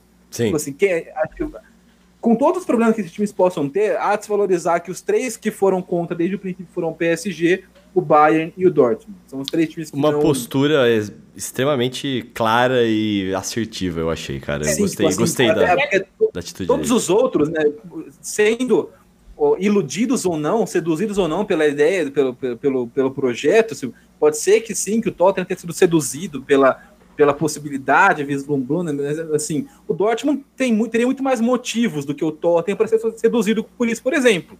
É, de falar, É, que o- de, de falar que desses três, o único que não me surpreende ter, ido, ter, ter sido contrário é o Dortmund, porque o Bayern e o PSG se aceitassem, eu não iria achar nada estranho. Eu achei, Sim. inclusive, surpreendente que o PSG não aceitou, tá ligado? Eu fiquei falando, ah, que bom, que legal, né? Fiquei surpreso do modo positivo, assim. Agora, vamos fazer um exercício de imaginação aqui. A Superliga é levada à frente, ninguém sai, tal. Quais são os efeitos disso para o futebol? Ah, cara, é um esvaziamento né, da, da- das ligas, dos outros clubes. Você, né, vo- você, sei lá, tipo, você tem toda uma, uma estrutura né, de- de possibilidade. Tipo, o, que, o que torna o futebol legal é tipo assim, todo, todo esporte, todo, tudo tem a elite, tem a galera que domina, mas assim, você não. Uma das coisas mais legais do futebol é você poder falar assim, pô, um dia talvez o meu time possa fazer um trabalho muito foda e chegar e disputar um jogo assim legal. Isso em qualquer âmbito esportivo. Então, por exemplo, quando eu, come- eu tinha 8, 9 anos, eu comecei a torcer para o Rio Claro. O Rio Claro jogava naquela época, hoje extinta, quinta divisão do estado de São Paulo. Então, quando eu comecei a acompanhar Claro, o time jogava a quinta divisão, aí eu vi o time subir para a quarta, subir para a terceira, subir para a segunda, jogar a primeira. Então, tipo assim, eu vi, eu vi os times que eu só via na televisão, o Corinthians, o Palmeiras, o São Paulo, o Santos, né, irem jogar lá em Rio Claro contra o Rio Claro e falar, cara, isso é do caralho, porque, tipo, alguns anos atrás, o time tava na quinta divisão. Uhum. Pô, a gente jogava com um nível semi-amador, os caras trabalhavam, tinha emprego e treinavam durante a semana. E hoje, tá, tipo, vindo. O São Paulo foi jogar lá em 2007, era o atual campeão brasileiro indo jogar na- no, no campo do Rio Claro. Então, tipo, isso tem uma, uma significa, um significado muito legal. né? E, e isso é um negócio que, por exemplo, nu- nunca nenhum time de basquete dos Estados Unidos pequeno vai vivenciar. Porque nunca o time da NBA vai jogar um- um- uma partida oficial com nenhum time de basquete. É uma liga fechada. É tipo, Sim. e beleza, pra eles funciona esse tipo de coisa. Mas eu acho que vai além Pra disso, o, o Altarujo, que é, a gente já tem uma, uma diferenciação bem grande em termos de dinheiro e de poder desses times. Se a Superliga vai à frente, essa diferenciação fica inalcançável e, e na. sabe? É que é, que esse pra mim não é um problema porque ela já é inalcançável. Não, mas é, o que, o que vai acontecer Então- é algo tipo. Como a já bem falou, as meninas, naquela música clássica delas, o rico fica, cada vez fica mais rico e o pobre cada vez fica mais pobre, né? Porque se você tiver uma Superliga, é, tipo, você vai ter. o- Você automaticamente vai ter esvaziamento da Champions League de praticamente todos os times que são interessantes pro, pra, te- pra, pro, pro dinheiro da TV. Sim. E, então, tipo, a, o, pode ser que o Everton seja campeão da Champions League, mas o que isso vai querer dizer? Se o Real Madrid não está participando, se o Barcelona não está participando, se o, o Bayern não, tiver, não tivesse participando, digamos assim, porque se a Superliga é, realmente sair do papel, o Bayern que é contra provavelmente vai jogar lá mesmo, mesmo sendo contra, porque já saiu do papel. Sim. Eu Agora- não imagino- eu não imagino o Bayern e o PSG continuando na Superliga, só, na Champions sozinho, enquanto tá rolando uma Superliga. Então, é uma coisa que eu cheguei a pensar também, cara. Quando eu vi que a comunidade do futebol tava absolutamente contra, que os próprios torcedores dos times estavam contra, chegaram, a galera do Liverpool chegou a colocar assim, é. Rest in peace, Liverpool, né? Tipo, falando assim que o clube morreu pra eles. É, então isso é muito forte. O que eu pensei às vezes assim é, assim, ah, deixa fazer, deixa eles se fuderem, tá ligado? Perderem o, né, o, o- as- quem comprar os direitos de transmissão, não, a galera não assistir. Não sei se seria possível isso, sabe? Ah, mas esse negócio de, de Rip Liverpool é tipo aquela galera é, falando boicote, boicote Animais Fantásticos por causa de Johnny Depp e o Animais Fantásticos na hora que estreia no cinema tem lá, tipo, Foda, recorde né? de bilheteria. Então, tipo, é a mesma coisa. Ah, Se, se o, o galera pode estar falando, tipo, Rip Liverpool não é mais meu time e tal, mas se esse negócio acontecesse na hora que começasse a ter um, o segundo clássico ali entre Liverpool e Real Madrid, o pessoal ia assistir na TV. É, uma hora podia ser que no primeiro jogo não rolasse, podia ser que na primeira edição é, for, for, o negócio fosse flopado. Mas na segunda ia recuperar, na terceira ia recuperar, porque é, é, o, problema é que a, paixão, o problema é que a paixão futebolística é maior do que o, o, o nosso ódio ao capitalismo. Então, tipo, por mais que você odeie é, o que está acontecendo, o seu, uma hora o coração tá, vai pegar do seu time lá jogando contra o adversário histórico num puta jogaço que você não pode perder. Então, uma eu, hora ia acontecer. Que, eu acho que seria, não seria tanto assim, na real, porque o que a gente está falando, a relação do torcedor de futebol com o clube é diferente.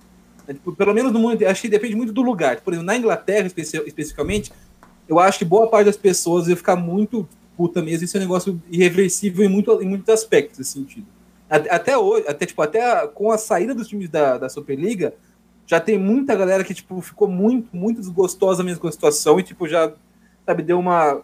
Vai, vai esquecer por um tempo. Óbvio que com o tempo vai voltar, vai perdoar, mas eu, eu acho que vai muito da cultura de cada lugar. Então, por exemplo, você vê uh, um negócio acontecendo no Liverpool, não é só questão do torcedor falando, né, ah, eu quero que o, o livro acabou, não vou assistir. Tipo, acho que é mais profundo do que isso. Você tem, por exemplo, o neto do Bill Shankly, um técnico histórico do time, pedindo para tirar a estátua do vô dele do, do, de Enfield.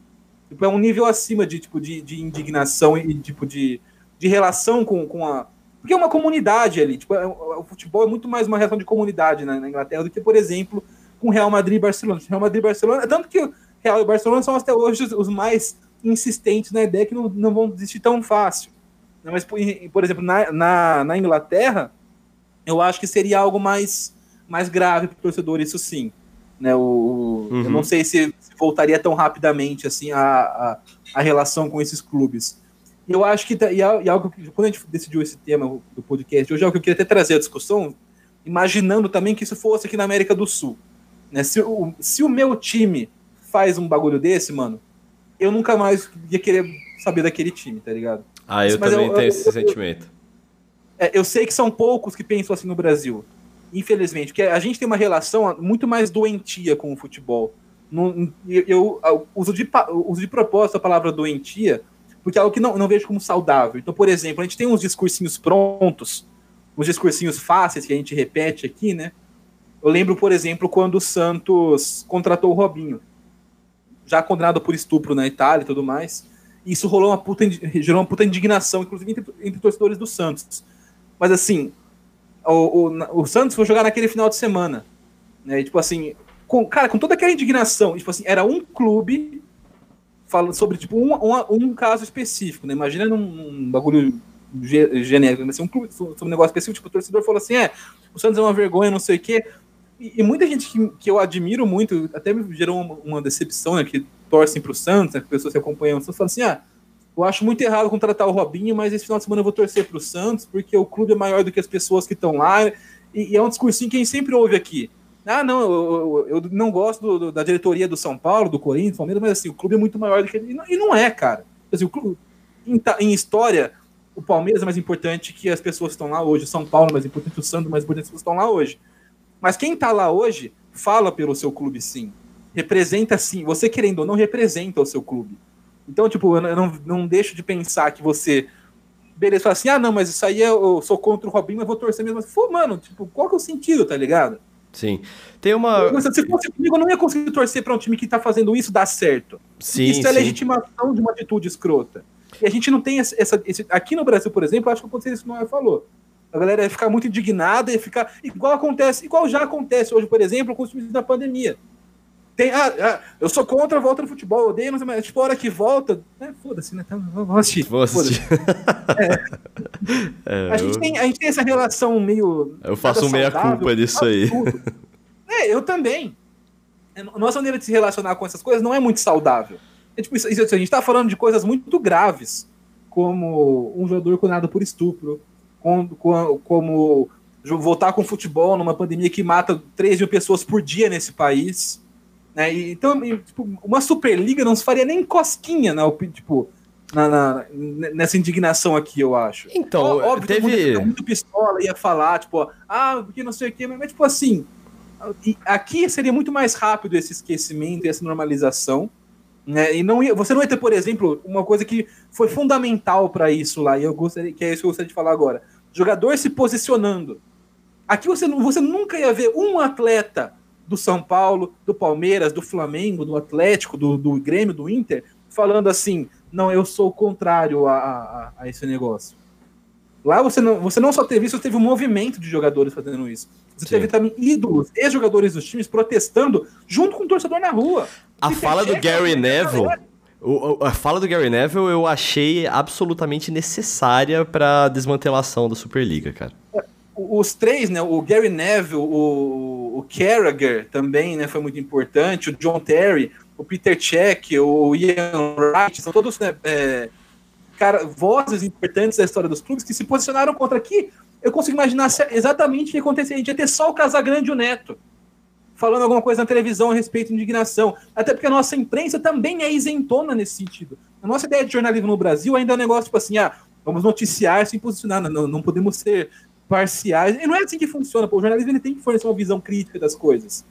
É, é, é, é essa, essa velha história que a gente tem aqui, por exemplo, tipo, o Bolsonaro vai lá e fala alguma bosta. Ele fala, sei lá, que, o, que quem toma vacina vira jacaré.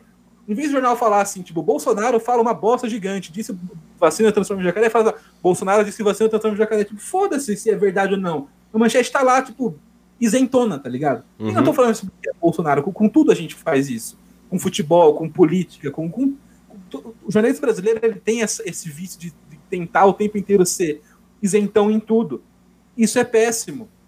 Então uhum. eu, eu, imagino com muita clareza, por exemplo, né, o, as bancadas, tipo, na, sei lá, na ESPN, na Fox, Sport TV, ele comentando o assunto, tipo, até falando que talvez fosse ruim, mas, tipo, sem aprofundar na crítica, sem entrar, assim, sem de fato, tipo, sei lá, eu não imagino, por exemplo, fazendo igual os jornais fizeram com capa de jornal protestando lá no, no, na Europa, negócio desse tamanho. Né? Nada que gere esse tipo de indignação no, no, no, no, na imprensa esportiva brasileira. O que a gente ia ver é isso, era um chilique do Neto que ia viralizar entre a bolha do Twitter, era o Casagrande falando alguma coisa durante no, com o Felipe Andreoli ali no Globo Esporte, também ia viralizar durante um dois dias depois ia morrer e ia, ia ficar por isso mesmo. É, nenhum jogador ia falar nada, nenhum jogador ia falar nada, nenhum jornalista ia falar nada. É, assim, para falar, falar que nenhum jornalista ia falar nada, provavelmente ia viralizar alguma fala do Juca Kifuri e do Trajano. Sim, que são os mesmos de sempre. É. A, gente, a, gente, vê sempre, é isso, o Casagrande como ex-jogador, comentarista, o Neto como apresentador, os dois jornalistas, e é isso. É, tipo, você, o resto a gente vive numa situação de apatia aqui. No Brasil. tipo, o Peter ah, Check tava na galera com a torcida do Chelsea, tá ligado? Os cara tava lá, o cara tava lá na rua, segurando cartaz. Né? O, o Não, é, o que, o que eu entendi, o, o ele desceu do ônibus, né? Que ele é o dirigente do Chelsea hoje, e foi lá conversar com os torcedores e informar, não, a gente vai sair, fica sossegado. É, não, não, teve a é, parte ele, dele ele, segurando ele cartaz. Segurando cartaz na, ele saiu panfletando, tem uma foto muito boa dele no, com, com, com é, tipo, e, o Carragher, o Neville, o Ian Wright, falando um recado muito claro para tipo, esse tipo de elite que quer descaracterizar o futebol, que eles não são bem-vindos lá mais. Uhum. Beleza, tu quer investir, tu quer fazer o que você quiser, você faz, mas assim, há um limite de coisa para você que você pode a, você pode mexer aqui. Legal. Isso aqui é importante pra gente, pra nossa história.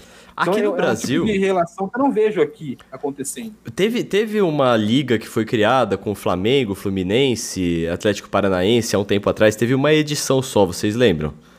Ninguém a, deu atenção. A primeira liga.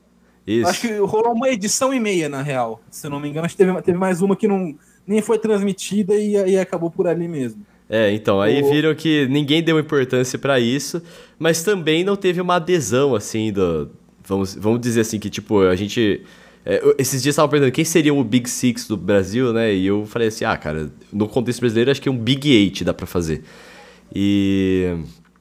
E aí, vamos supor que fizessem uma liga entre os Big Eight ali, tá ligado? Talvez é, a galera abraçasse. Isso historicamente que, acontece no Brasil. Que aqui no Brasil, acho que mais próximo da ideia da Primeira Liga, talvez tenha sido, tenha, dessa Superliga, talvez tenha sido não exatamente a Primeira Liga, mas que a gente teve lá em 2000 a Copa João Avelange, que foi criada para salvar um time grande que tinha caído. Eu não lembro exatamente qual ah, que, foi, mas era, era para salvar um, foi... um time grande que tinha caído e daí eles inventaram e botaram o cara de volta na primeira divisão. Na real, na, na, a história da João Avelange é um pouco mais complexa. Tipo, para mim, o, mais próximo da Superliga no Brasil foi o Clube dos 13. Né, que, tipo assim, ela pegou uma elite ali que depois foi aumentando né, os 13. Os 13, acho que quando morreu o Clube dos 13 já não eram 13, eram 20. Mas, tipo assim, eu acho que no futebol brasileiro, primeira coisa, é importante que os clubes façam uma liga deles. Mas nos moldes de Premier League, a gente sabe que não é isso que vai acontecer tão rapidamente aqui no Brasil. Tipo assim, é, é o, é o, o Vasco se juntar e aceitar que ele vai ter que jogar a Série B mesmo se tiver uma liga dessa, o Botafogo, o Cruzeiro. Que o problema daqui, daqui é isso, tipo, é sempre uma, uma tapetãozada enorme. Né, mas só para explicar, a João Avelange, na real, ela, ela acontece porque não é nem para salvar o time. O Fluminense conseguiu se salvar com a João Avelange, mas não foi, não foi ele, ele só aproveitou a confusão que sabe aquele o famoso pô, rolou uma briga, vou aproveitar e vou pegar alguma coisa que roubo sair, sair, tipo, foi o que o Fluminense fez. E na em 99 no Brasileiro não teve um jogo São Paulo e Botafogo. São Paulo ganhou do Botafogo, acho que foi 6 a não lembro quando foi o jogo. São Paulo ganhou do Botafogo. Jogou essa partida Sandro Hiroshi. Não lembro se é porque estava suspenso, por algum outro problema, o Sandro Hiroshi não poderia ter jogado esse jogo. E aí, chegou no final do Campeonato Brasileiro, tipo, teve o julgamento, decidiu-se que o Hiroshi estava irregular mesmo e tiraram os pontos do São Paulo. Como é normal você fazer em todo, em todo campeonato. Pô, o cara jogou irregular, você tira os pontos do time. E aí, só que aconteceu, no final do campeonato, o Botafogo caiu. E aí, tiveram essa cara de gênio. Porque, assim, porque o, tirar os pontos do São Paulo, normal, aceitável, tá na regra, no regulamento. O que nunca foi feito, nunca teve precedentes, é você tirar o ponto do São Paulo e dar pro Botafogo. E foi isso que a CBF fez. A CBF tirou os pontos do São Paulo e deu os pontos pro Botafogo. Que não tem nada a ver, tipo, que, porra, que, que, que né? foda-se o, o, o, o, regulamento. Não, isso não existe, você tirar ponto de um, porque tipo, é, então quer dizer que os pontos. Não, só, só, só tira o ponto de quem ganhou. Em um caso mais extremo, você anula o jogo e joga de novo, mas você nunca tira o ponto e dá para quem perdeu. A CBF fez isso. Com esses três pontos, Botafogo fugiu do rebaixamento. E quem caiu foi o Gama. Só que aí o Gama entrou com uma ação no SJD. Obviamente, SJD, CBF, aquela velha parceria de anos, não deu nada. O que, que o Gama fez? Entrou na Justiça Comum. E aí a Justiça Comum paralisou o Brasileirão e, e cancelou o rebaixamento. E, e, aí, isso deu um puta rolo. Então, tipo, no ano 2000, para não o brasileiro estava suspenso ainda, não poderia jogar o Campeonato Brasileiro com este nome, porque ele estava suspenso na Justiça Comum, não era nem na, tipo, na, no STJD, por isso que, né, o, o que, que, que, teve que mudar o nome, e não teve rebaixamento. Então o que, que fizeram? Vamos pegar todo esse time aqui, dividir em vários módulos, e aí, tipo assim, ó, do módulo amarelo vão dois para a fase final, do módulo azul vão seis, e do módulo verde vai um, sei lá, tipo, foi, e foi dividido. Então, vários times foram nessa, nessa, nessa, nessa, nesse rolo. Entre eles, o Fluminense. O que aconteceu com o Fluminense? Em 96, é, ou em 96 ou 97, o Fluminense caiu para a Série B do Brasileirão. E ele, pô, beleza, caiu, vamos jogar essa bosta, né? Jogaram a Série B e caíram para a Série C em 98. e aí, em 99, eles subiram da Série C para a Série B. Só que aí, com todo esse, esse, esse, rolo de cancela acesso, cancela rebaixamento e faz um bolo só, pensar, o Fluminense conseguiu ser pensado e aí voltou. Porque na, a Copa João. O que ficou definido? Que a Copa João Avelange seria o, esse campeonato em 2000. E aí os, melhor, os melhores times da, da João Avelange seriam a primeira divisão de 2001. Os, melhor, os, os, outros a segunda divisão e os outros a terceira divisão. E ainda colocaram uns, uns migués no regulamento para, tipo, óbvio, beneficiar os times grandes, não, não mudar muito a estrutura. Mas no fim foi esse que rolou. E aí, nessa, quem se deu bem? O São Caetano foi pensado né, para a primeira divisão, ele estaria na segunda, né, teoricamente, e ele foi um dos grandes clubes do começo dos anos 2000, né, o, o, São Caetano. É, o Fluminense, que estava subindo da Série C para a Série B, caiu de novo na primeira divisão. Mas assim, o rolo todo começou para salvar o Botafogo.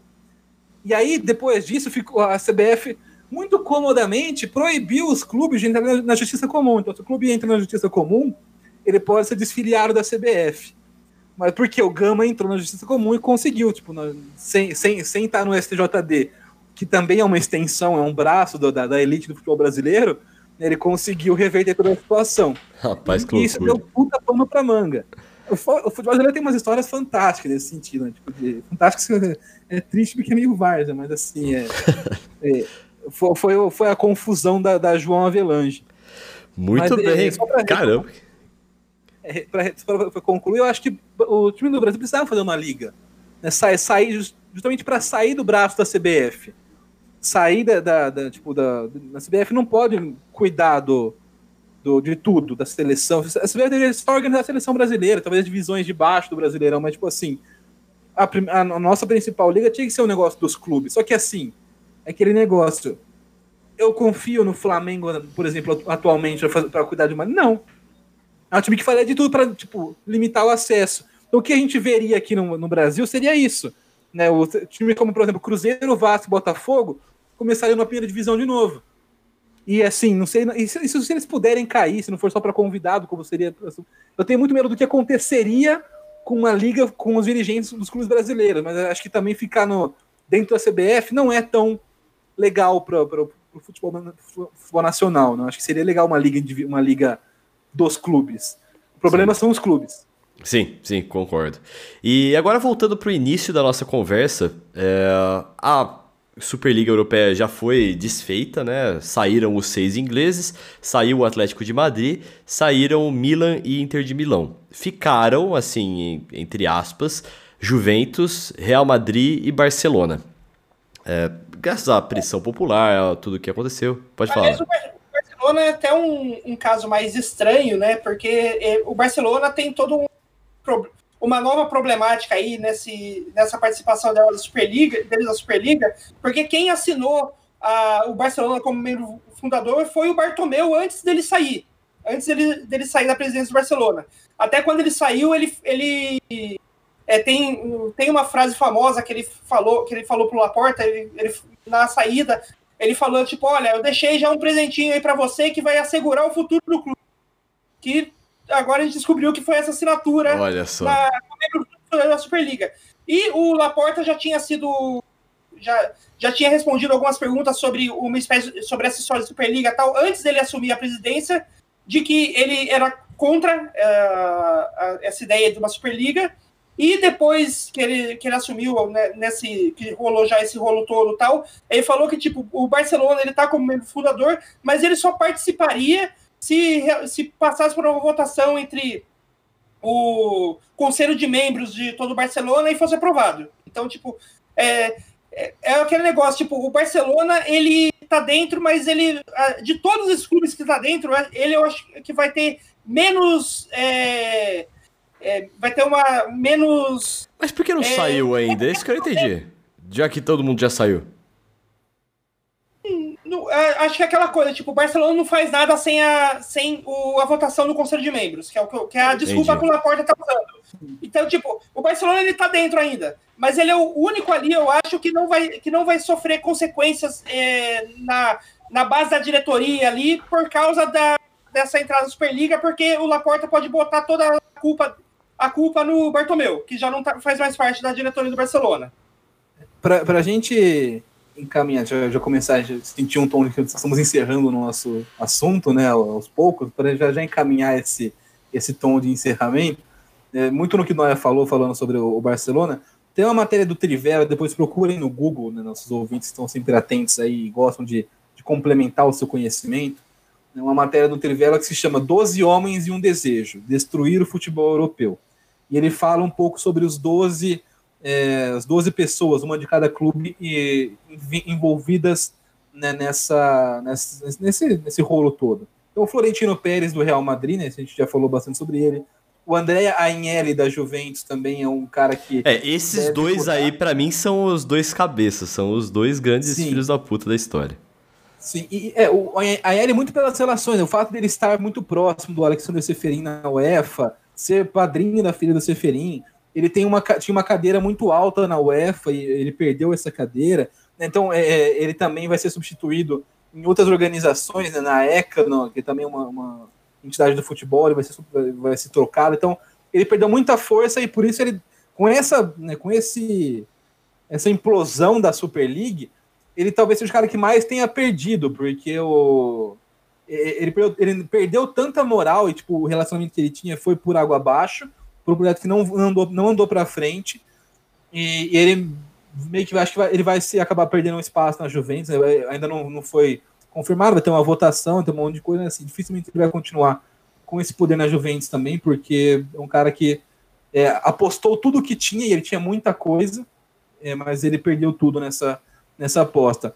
Joel Glazer, o proprietário do Manchester United, né, um desses é, um desses também milionários. Lembrando que o Ed Woodward, que era um, o braço direito do Glazer, já, sa, já, já anunciou a saída dele do Manchester United. Ele era um dos caras Sim. torcedor do Ed Woodward. Ele era o braço direito do, do, do Glazer. Ele já falou que ao final da temporada do, do ano de 2021 ele vai deixar o, o, o, time do Manchester. É um desejo antigo da torcida do Manchester, inclusive a saída do Woodward, do, do, do time.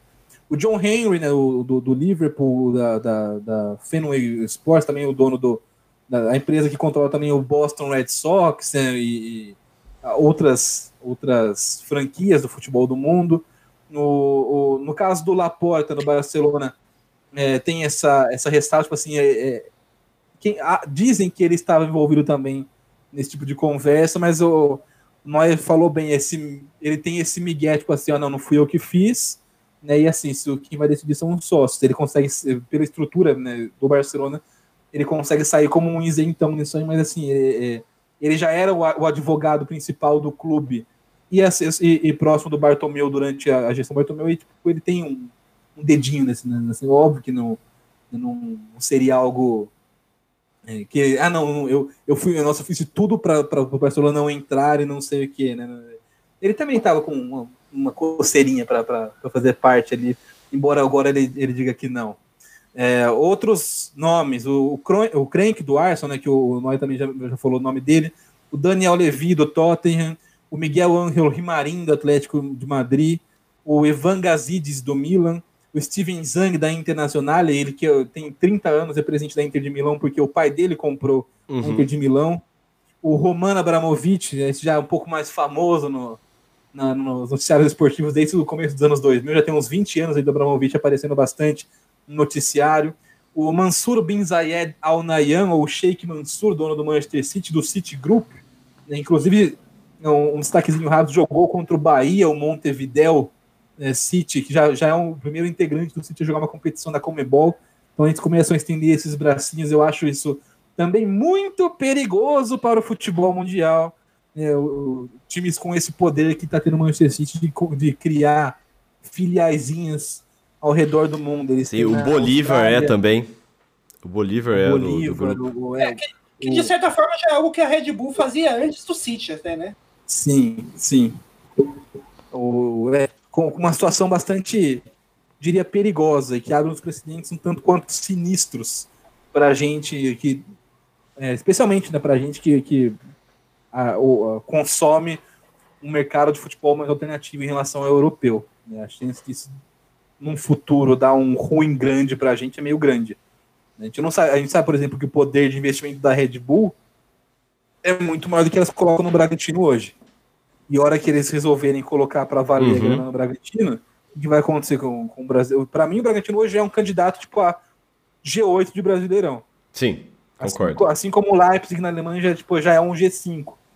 Né? E, e, chegou e foi longe numa Champions, né? No, no, o Leipzig o que acontece na hora que eles falam assim, beleza, o negócio tá estável no Brasil, vamos pá. Inclusive o, o, Leipzig, ele já é, os times, os torcedores do futebol alemão já tem uma grande antipatia pelo Leipzig por causa disso. Sim. Sim a diferença é que a Red Bull, ela consegue fazer um... É, algo que no, o, o Citigroup não fez com todos os times. Por exemplo, em relação ao Bolívar, o Bolívar é um time com uma puta história do futebol sul-americano e boliviano mas o mas eles têm os, os bracinhos novos, né, que não que são criações mesmo para ter essa presença do City Group em vários continentes. O Montevideo City é um desses, é um time que não tem um apelo popular, não tem uma, uma relação com, uma, com a torcida. E a, a Red Bull ela, ela identifica ou né, lugares onde você vai conseguir é, uma adesão maior. Então, por exemplo, a cidade de Leipzig era muito abandonada pela Bundesliga, pelo futebol alemão em geral. Tinha o, um time muito tradicional né, na, antigamente, né, da, o, quando as Alemanhas eram divididas e tudo mais, que é uma, uma, cidade que era da Alemanha Oriental, a cidade de Leipzig. E, né, e eles conseguiram se aproveitar disso, dessa carência de, de ter um time na cidade, para né, fomentar essa paixão. Então, assim, a Bundesliga em geral tem uma antipatia pelo Leipzig. O Leipzig tem adeptos Tipo, você, é, não é tipo, igual, por exemplo, você tinha antes o Red Bull Brasil aqui, que não tinha ligação com nada, com ninguém, que não tinha torcida. Em 2013 eu fui jogar um. Eu fui jogar, fui assistir o Rio Claro Red Bull, jogo, jogo, é, jogo do acesso na, na Série A2. O Rio Claro conseguiu subir contra o Red Bull lá em Campinas, no, no Moisés Lucarelli. Na época, o Red Bull não era Bragantino ainda, era só Red Bull mesmo. E eles e não tinham subido para a primeira divisão do, do Campeonato Paulista, estavam tentando chegar lá, não conseguiram naquele ano, conseguiram no ano seguinte. E eles contrataram torcida da PUC, a bateria da PUC de Campinas, para tocar a bateria no, no, durante o jogo. Então, tipo assim, é um negócio que eles né, não tinha atmosfera, não, tinha, não tem nada. Sim. Quando você pega o Bragantino, aí já muda um pouquinho de figura. É uma cidade também que já tem um histórico no futebol, que tem uma um time ali que, que vai puxar aqueles fãs. Tipo, ninguém deixou de torcer o Bragantino porque virou Red Bull. Sim. Né, o... Pelo contrário, vai ter mais gente torcendo o Bragantino agora porque virou Red Bull, né, porque é mais competitivo. Então eles têm uma, uma estratégia interessante e igualmente, talvez mais perigosa até, pelo City Group que é isso, em Salzburg a mesma coisa na Áustria. Né, você pegar esses, esses, é, esses mercados, que, essas cidades que dentro, eles entendem um pouco que a cultura do futebol é diferente. Então, né, na, nos Estados Unidos, eles só criaram um time em Nova York e foda-se, porque lá os caras estão acostumados a torcer por uma franquia mesmo. Tipo, é, é, franquia, tipo, tô, é da minha cidade, te, joga aqui, eu vou torcer para esse time aqui, boa. Tipo, não precisa ter uma ligação histórica de raiz com esses times. Então, mas eles entendem que em alguns outros lugares essa cultura é diferente a escolha do, de Salzburg e do Leipzig não são por acaso. Inclusive o nome do Sim. Red Bull Leipzig não é Red Bull Leipzig. Se você for procurar o, o nome deles, o e, tem o ERB lá, mas o ERB significa tipo futebol clube, negócio assim. Não, mas isso nome. aí, é, mas isso aí é, é, é, é, é lei. Sport Leipzig. É, sim, mas o É lei, não pode ter uma... o nome da marca. É, também. Tem, tem, então eles, eles sabem entrar nesses, nesse, nesse meio, né? Tipo, então o, o é, é, é, perigoso, perigoso. Muito bem. É, agora já fechando mesmo, assim, que, que... Eu, tava, eu, eu, me perdi aqui, desculpa, gente. Mas eu vou. A gente tava falando no final de quem ficou lá. Assim, eu acho que o Florentino Pérez ele fica aí como grande vilão, até porque ele deu uma entrevista para a TV espanhola em que ele ficou é, completamente. Ele expôs as ideias nefastas dele e até mentiu claramente quando falou, por exemplo, que ele nem tinha conversado com o, o PSG. E, cara, não sei se fica alguma lição. A minha preocupação é que seja realmente aquilo lá que a gente falou no começo, que é uma janela de Overton. Agora, é. nada vai ser tão ruim quanto a Superliga Europeia, mas coisas ruins podem aparecer. É, aliás, acho que essa entrevista do Florentino Pérez é legal destacar, porque é, ele era quase. Ele falando lá para. Acho que foi para uma rádio espanhola, TV espanhola, não lembro qual. É, era, era na TV. Era na TV, mas, mas uma participação por telefone.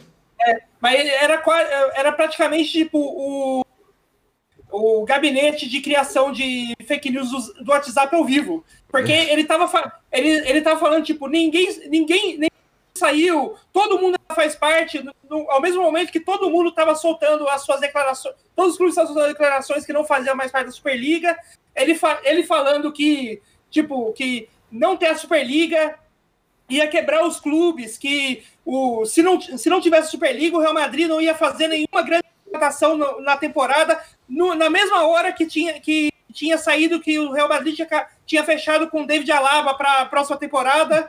Pobrezinho, né? Coitado do Real Madrid, né? Força Guerreiros. Força, força Guerreiros do Real Madrid sem então, poder tipo... fazer uma contratação bombástica durante um ano. Meu Deus!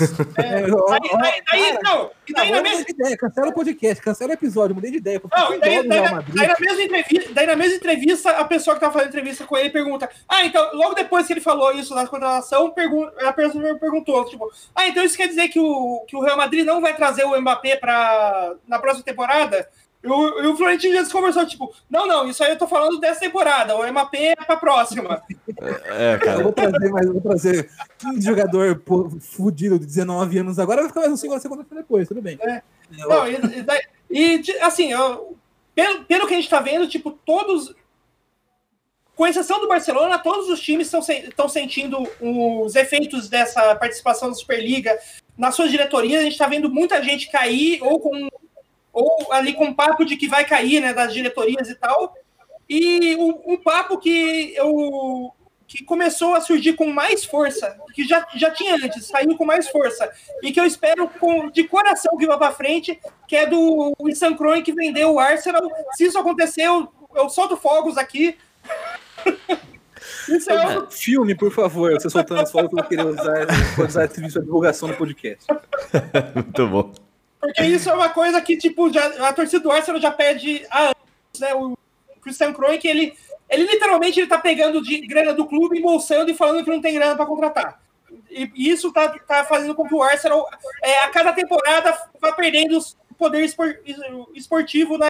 E o poder que, ele, que sempre foi um dos grandes da liga e hoje tá ali, nono, décimo no, na Premier League, né? E, a, a, essa, a, e o grande motivo disso é o Stan Kroenke, porque o clube tem dinheiro para contratar, mas ele fala que não tem porque ele pega porque o Stan Kroenke precisa ele, como pequeno bilionário, ele precisa é, ter o seu lucro ali de alguns bilhões todo por ano no bolso. Sim, coitado. Mais uma vez, pô, coitado do cara, né, mano? Ele, ele, ele é um, um bilionário, tipo, menor. Ele precisa né, um pouco mais de, de, de carinho, de. Né, é. Coitado, Mas pô, eu... de for, força guerreiro também pro porque ele, pô, ele é, é, é, muito, deve ser muito ruim você ser um bilionário, mas não ser um dos maiores bilionários da liga, né? As pessoas são um bilionário intermediário ali. Então, é, né? o coitado do cara. Você é ligado tudo.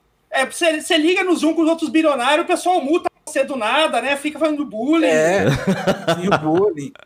ah, cara, e, é um mas assim, sinceramente, sinceramente, vocês acham que vai acontecer alguma coisa com o Florentino Pérez, por exemplo? Eu, eu, eu acho Não. que vai ficar por isso mesmo. É, é assim, se, se não acontecer, assim, se for acontecer alguma coisa com o Florentino, é por, vai acontecer aí nos próximos meses. Se, se, a, se a poeira baixar, ele vai continuar ali do jeito que ele sempre foi, o que é a maior chance. De... É, eu infelizmente acho mesmo. Então, eu acho que eu acho que com ele não vai acontecer, porque assim, para acontecer algo com ele, especialmente depende do Real Madrid, o Real Madrid não vai fazer nada para tipo, Real Madrid é a, é a cara da Superliga é o Real Madrid.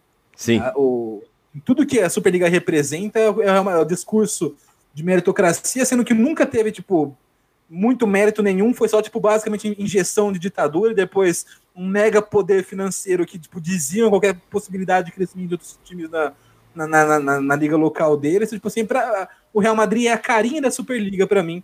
Eu acho que, a menos que a UEFA aplique uma sanção que eles falam que talvez façam, não sei o que, mas eu duvido muito. Também duvido. Aplique uma sanção nesses clubes é, nada vai acontecer com o Real Madrid, nem com o Florentino Pérez, muito menos com o Florentino Pérez. Capaz de acontecer com o Real Madrid, mas ele continua lá porque ele é um cara que representa muito bem esses ideais do Real Madrid. Né? Então, acho, não... acho, que, acho que o que você falou da UEFA, eu acho que o, o que a UEFA tem, tá com a faca e o queijo na mão para poder fazer agora é finalmente é fazer uma mudança real na Champions League visando o fute, a qualidade do futebol e não mimar time grande. Tipo, porque até então é, a, a, a UEFA estava fazendo mudanças na Champions que era para aumentar a vaga, aumentar a quantidade de clubes que vai jogar. Agora ela tem, ela tem todo o apoio popular que ela precisa, se ela quiser falar, não, acabou, acabou a festa, vai ser, vai ser 16 clubes na Champions, 16 na UEFA, só os dois melhores de cada liga se classifica para Champions e é isso. Se vire. A gente vai, vai é. focar na qualidade. A UEFA tá com a faca e queijo na mão fazer isso. Se ela vai fazer, eu não sei. Eu acho que não. não. Eu, tô, eu tenho certeza que não.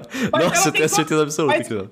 Mas agora, tipo, é a chance que ela tem de, de tentar focar na qualidade para fazer a grana. Porque o, um dos problemas que a UEFA, que a Champions está tendo é, é per, per, perca de audiência, né? E ela está tentando fazer, recobrar isso aumentando vaga. E é aquela coisa do.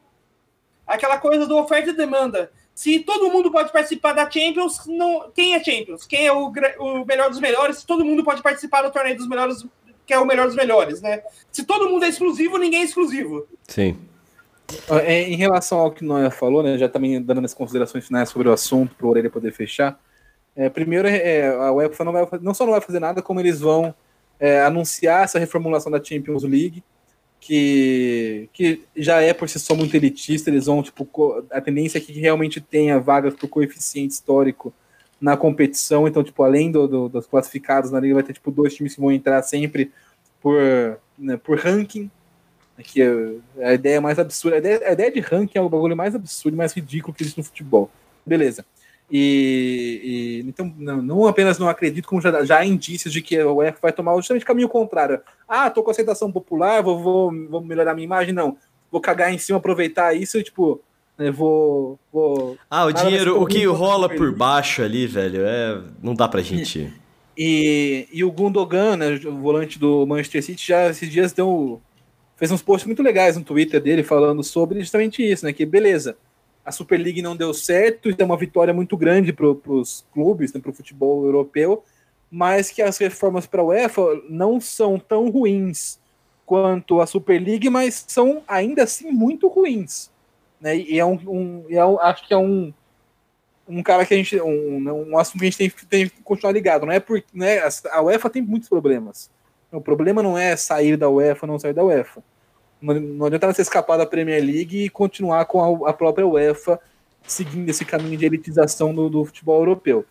Outra coisa, é, também né, nesse sentido, tipo, de, de, de, tomar cuidado com os próximos passos, é assim, a ideia ela foi muito rejeitada agora e, e, e implodiu. Mas não, não se surpreendam se daqui um ano e meio, dois anos, voltarem com um papinho um pouco mais suave, porque isso foi um teste. Oh, com certeza. Eu tenho, eu tenho certeza absoluta que isso vai acontecer também. Ele fazer assim, ó, a gente vai fazer um campeonatinho aqui, tipo assim, só. Torneio de verão. Com, com, é, com, quatro times, não vale nada, tipo, só para né, movimentar. Todo o dinheiro vai ser doado para países em situação de, de, de pobreza, sei lá, tipo, vamos dar uns migué desses para fazer ali o Manchester, o Real Madrid, o, a Juventus, um, um campeonatinho com seis, oito times ali. E aí isso vai crescendo, vai ganhando importância, e é, tipo, aos poucos vai se normalizando a ideia desse tipo de campeonato, e de repente vem plau, vem o golpe que é a, que é, que é a emancipação novamente. Então acho que não, não podemos né, deixar de tomar esse cuidado, porque é isso, a elite ela não quer apenas. Pô, a, Juventus nunca deixar de ser. A Juventus, a gente falou, essa distância entre os times já é irrecuperável. Ninguém nunca vai alcançar a Juventus em poder e dinheiro na Itália. Ou a Juventus, o Milan e a Inter. A não ser que façam muita cagada lá. Calma aí. É, Porque, por exemplo, assim como. Cara, não fizeram cagada no Milan. Sim, mas assim, mas, por exemplo, o Milan foi o cara que foi alcançado. Não, não tô falando esportivamente. Tô falando, tipo, em poder. Ah, o Milan, tá, tipo, a Atalanta foi. A Atalanta tá tendo resultados muito bons, mas assim, a hora que desmontar esse time, tipo assim, o Milan vai continuar com mais poder do que a Atalanta continua, do que a Atalanta tem. Não, é, Isso nunca gente, vai mudar. Não, a gente lembra, tipo, em, acho que foi, foi 2004, 2005, que, o, que a Juventus foi, foi é, rebaixada por causa de um, de um esquema de apostas, de apostas e resultados e tal, que ela, ela foi campeã, ela tinha sido campeã, ela teve a taça, o, o, Os taça três últimos títulos da, foi, é, do Scudetto foram removidos. Então, ela teve três títulos removidos, ela foi rebaixada para a segunda divisão e mesmo assim ela ainda era mais poderosa politicamente do que a Atalanta. Tipo, Sim. isso não mudou. É, exatamente. Tipo, é, essa distância já é inalcançável. É, o que pode acontecer tipo, é um time de novo, igual a gente comentou no, no episódio do Sports Washington, o Newcastle conseguiu uma, um, um Estado islâmico investindo nele, e também juntar ali, mas assim, é, são possibilidades também extra-campo, né? No, tipo, ganhando, e, e, a Atalanta pode ganhar três Champions em seguidas, ela nunca vai ter o poder que a Juventus tem se ela não for comprada pela Arábia Saudita. É, tipo, isso, isso, isso, nunca vai acontecer. Isso a gente pode. Isso dá para a gente cravar com alguma um, com um grau de certeza. Pode emendar cinco italiano, três Champions, o que for, não vai alcançar. Esportivamente, já superou o Milan nas últimas temporadas. Uhum. A gente está falando esportivamente, por exemplo, o Leicester já é maior que o Arsenal. Se levar em consideração os últimos anos, o Leicester participou de mais Champions, consegue resultados melhores em Premier League, ganhou uma Premier League, né, o, coisa que o Arsenal não ganha desde 2004, 2003, 2004, né, 2004, 2005, 2003, 2004. Então, tipo assim, é, a questão esportiva, ela, ela é mutável, ela não é eterna. Mas assim, o poder do Arsenal tá lá. A gente tá falando, um time que não ganha Premier League desde 2003, 2004, que não joga Champions desde 2017, que não ganha nada, não faz nada o Arsenal e continua com o poder que ele tem. Sim. E, e, e, ainda, Só... e ainda foi tipo assim. Uma, uma correção que você. Eu entendi o que você quis dizer, mas quando você falou de um Estado Islâmico é, investindo no, no Siri. não o Estado Islâmico. É, é, é bom, vamos só deixar Não isso bem claro. Não, é- não estamos falando do grupo não, terrorista. Não a, não a ISIS investindo em um time, mas tipo, um Estado, um governo Um- islâmico. isso, isso. Médio. Do, da, do. Oriente Médio e tudo mais, isso. Sim, é, é importante ser esse tipo de contextualização. Muito obrigado. Muito bem, você aí que tá escutando o Autogol, não se esqueça de se inscrever, de seguir, de assinar, não sei o que que tá escrito aí no seu agregador de podcasts favoritos. E você também pode, no seu agregador de podcasts favorito, eu não sei porque eu, eu falo favoritos, isso não é de hoje, é de outros, se for escutar os outros eu também falo desse jeito. Mas você também pode seguir a gente nas nossas redes sociais, e pra você seguir o Felipe Altarujo, como é que faz, Altarujo? Arroba Felipe Altarujo, estou no Twitter, estou no Instagram. Que, que, eu não sou jovem ainda, então não estou no TikTok. né? Então, são essas duas mesmo. Eu não aguento mais TikTok nem o Kawaii. Eu não aguento mais propaganda desses porra, velho. Nossa, eu tô denunciando todas. Tá, tá, tá chato. Vai, Noia, como é que as pessoas te encontram nas mídias sociais? É, é só procurar ali por Rafa ou Noia, tudo junto. Tô ali também no Instagram, no Twitter. Tá, não, não que eu tô participando muito, mas eu tô ali. Muito bem, e pra você me seguir, você pode ir no Instagram e no Twitter procurar por Vitão Frasca. Vitão, você já sabe, sem o tio no ar.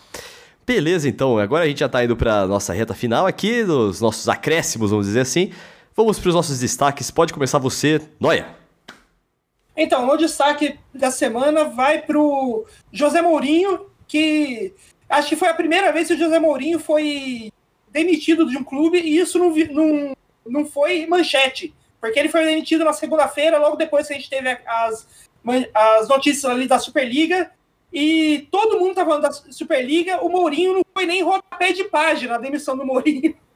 Então, tipo, isso Cara. é totalmente. Isso, é to- isso foi uma experiência totalmente anti-Mourinho, porque o Mourinho é um cara que, que faz barulho, que cria manchetes, e ele saiu quietinho do Tottenham. Ninguém falou da demissão dele. E, foi, e aqui isso, isso mostra muito, não só sobre o, é, a gravidade que foi a Superliga, mas sobre o momento que o Mourinho tá, porque ele consegue ser demitido e não virar notícia. É, o Mourinho, eu, eu acho que é a carreira mais meteórica que eu já vi, cara. Porque ele chegou muito rápido no topo e também virou quase nada muito rápido também, né? É, pra mim, o Mourinho, já, já falei muito sobre isso, né, ao longo da, da minha vida no jornalismo esportivo, mas é um, é um cara que ele não entendeu um ponto de virada importante no futebol ali de 2009 para 2010, onde começa a se, a, a se preocupar um pouco mais com algumas questões mais táticas e mais, né, de- de- em relação a- ao estudo do jogo. Ele, ele, ele se ele, até então ele era um cara, pra mim, ele era tipo até apareceu o Guardiola ou o cara, tipo, o técnico do mundo né? E aí o Guardiola chega e, tipo, o Guardiola não é que o Guardiola, o Guardiola não inventou nada. O Guardiola deixou muito claro que você precisa ter agora um pouco mais de estudo, um pouco mais de consistência em um trabalho para você conseguir ganhar coisas. E outros times foram seguindo essa tendência. Então hoje a gente tem vários técnicos muito foda, né, espalhados pelo mundo, pela Europa, pela América do Sul, né? A gente tem aqui o Galhardo, que é espetacular, tem pela América do Norte, tem bons treinadores também. Então a gente tem vários nomes muito bons que, que seguem essa filosofia de poder ter uma filosofia. E o Mourinho, ele assumiu uma filosofia também, que é a filosofia de ser contra isso. Né? Ele quis ser o cara, tipo assim, então eu sou contra a mudança, não preciso mudar, eu sou o special one, tipo, eu vou continuar ganhando mesmo assim, não preciso disso. E, e- e- ele assumiu um papel de anti-jogo, anti-Guardiola, anti-estudo. Algo parecido com o que o Renato Gaúcho faz aqui no Brasil, Uhum. inclusive. De dizer, ah, eu eu quero ser a figura que eu sou do contra, né? Eu sou, eu sou diferentão. E assim, tipo, lá o futebol é muito mais competitivo que aqui, então sentiu muito mais rápido essa mudança. Tipo, ó, você vê que agora que o futebol brasileiro começou a mudar um pouquinho a sua mentalidade em relação a- ao que se espera de um treinador, o Renato começou já a perder um pouco de espaço. Ele caiu do Grêmio essa semana, né? Sim, sim. Então, tipo assim, você começa. Quando você tem. Aparece ali um Rogério Ceni, um Abel Ferreira, um Crespo, né, que, gostando ou não do São Paulo e do Diniz, são caras que mudam a maneira como a gente vê o trabalho de treinador de futebol. Tipo, você pode não gostar do jogo deles, tem um caras tem muita rejeição aqui no Brasil. Eu nem questiono se é correto ou incorreta essa rejeição, mas, tipo assim, são caras que mudam a maneira como a gente enxerga o trabalho de treinador. Né, E você tem outros casos, o, o, o- Jorge Jesus no Flamengo, você tem alguns nomes não faltam de, de caras competentes atuando no futebol brasileiro hoje e que deixam cada vez mais claro quão obsoleto esse tipo de comportamento é. Né? Tanto do Renato, quanto do Mourinho, quanto quem, quem quer que seja, que ainda mantém esse tipo de, de postura. Aliás, uma, e... uma, coisa, é, uma, coisa, interessante também que eu, que eu vi um, um, alguém falando, acho que foi o Ryan Han, num dos episódios do, do podcast Estádio essa semana, falando que uma coisa que foi a marca do que, a, que talvez tenha é, atrapalhado, atrapalhado muito o Mourinho foi o fato da, do negócio do, do, do, que lá, lá fora eles chamam de player power, que é o negócio do jogador, dos jogadores terem mais voz, mais poder. Que o Mourinho sempre foi geralzão, aquele cara que eu falo e você abaixa a cabeça, eu vou te tratar mal e você jogar bem, e é assim que a gente vai, vai fazer. E a hora que os, e a hora que é, os jogadores começaram, começou, começaram a tipo, peitar isso, falar tipo, não, eu não tô aqui para ser tratado mal, não sou seu escravo, eu sou, seu, eu sou um, um funcionário igual você, eu, preciso, eu quero ter respeito. A partir de como é que essa, que essa dinâmica começou a não ser o treinador fala e o jogador abaixa a cabeça e obedece, o Mourinho começou a perder espaço. Ele não começou a ter o, mais o mesmo efeito na, nos clubes que ele tinha. Porque o Mourinho sempre foi assim, ele ganhava muito troféu, mas em dois, três anos, ele acabava com todas as relações que ele tinha no clube e pulava para o próximo, porque ninguém mais é aguentava ele né, e, e tem muito isso também da, da, relação humana, é um cara difícil de, de, de, de lidar, mas assim, se o cara. Se o, jogador ele não é imbecil, né, especialmente, lá, especialmente fora do Brasil, ele, ele, é muito mais ligado, muito mais esperto com esse tipo de coisa. É, se, por exemplo, os caras do Tottenham não é que assim, ah, ele só. O Mourinho é difícil de conviver. O cara é difícil de conviver e não traz nada, não acrescenta nada ao time. Acho que isso, para mim, a, falta de, de, de, qualidade tática hoje do Mourinho, por incrível que pareça, se falar sobre o José Mourinho, se analisar como ele começou um tempo atrás, isso é o que mais pesa. Os caras trabalhavam com o Poquetino. É, às vezes o cara fala assim, pô, ele é duro, mas, cara, eu consigo sentir a diferença que ele faz Sim. aqui no trabalho. O, o, time tá indo, tá ligado? E não é isso, pelo contrário, a gente vê o, o, time, dele, o time dele desmoronando sempre. Né? O, muito fraco, muito, muito abaixo. Você vê os jogos do Tottenham. Chegou a empolgar no começo da Premier League, embora eu tenha avisado aos empolgados da, da minha timeline para dar uma segurada, porque era um campeonato que, por conta da pandemia, seria muito irregular né, ia ter várias oscilações, a gente viu isso, né? Teve vários times de, é, com, com, bons momentos, e aí quem se deu bem nessa foi o City do Guardiola, que foi lá por, por baixinho dos panos, custou, ninguém viu o City chegando. Quando tava no meio do campeonato, ali para janeiro, na, na, na, no, no, inverno da Premier League, pá, assumiu a liderança e ninguém mais pegou o City. Né? Então, o, o, era, um, era um torneio que, por conta de todo esse cenário, seria bastante. Já esperava essa irregularidade, Liverpool foi muito irregular, começou bem, começou, é, começou mal, depois oscilou um pouco, jogou bem um tempo, depois caiu de novo. Tottenham começou bem e caiu, o United começou mal, melhorou, depois piorou, depois melhorou de novo. O, Chelsea trocou de técnico nesse meio do caminho. O Arsenal manteve se estável, a mesma bosta sempre. E, né, e, o, e, e essa, teve essa empolgação com o Tottenham do Mourinho, mas assim, o Pochettino né, e o Tottenham subiram um nível de, de, de expectativa deles, né? de, em relação ao histórico do clube. Tipo assim, o, o Pochettino pegou um time do Tottenham com pouco investimento, tipo, pouco investimento que eu falo assim, não, não pouco investimento assim, não contratou ninguém uma temporada, chegou no final de Champions League.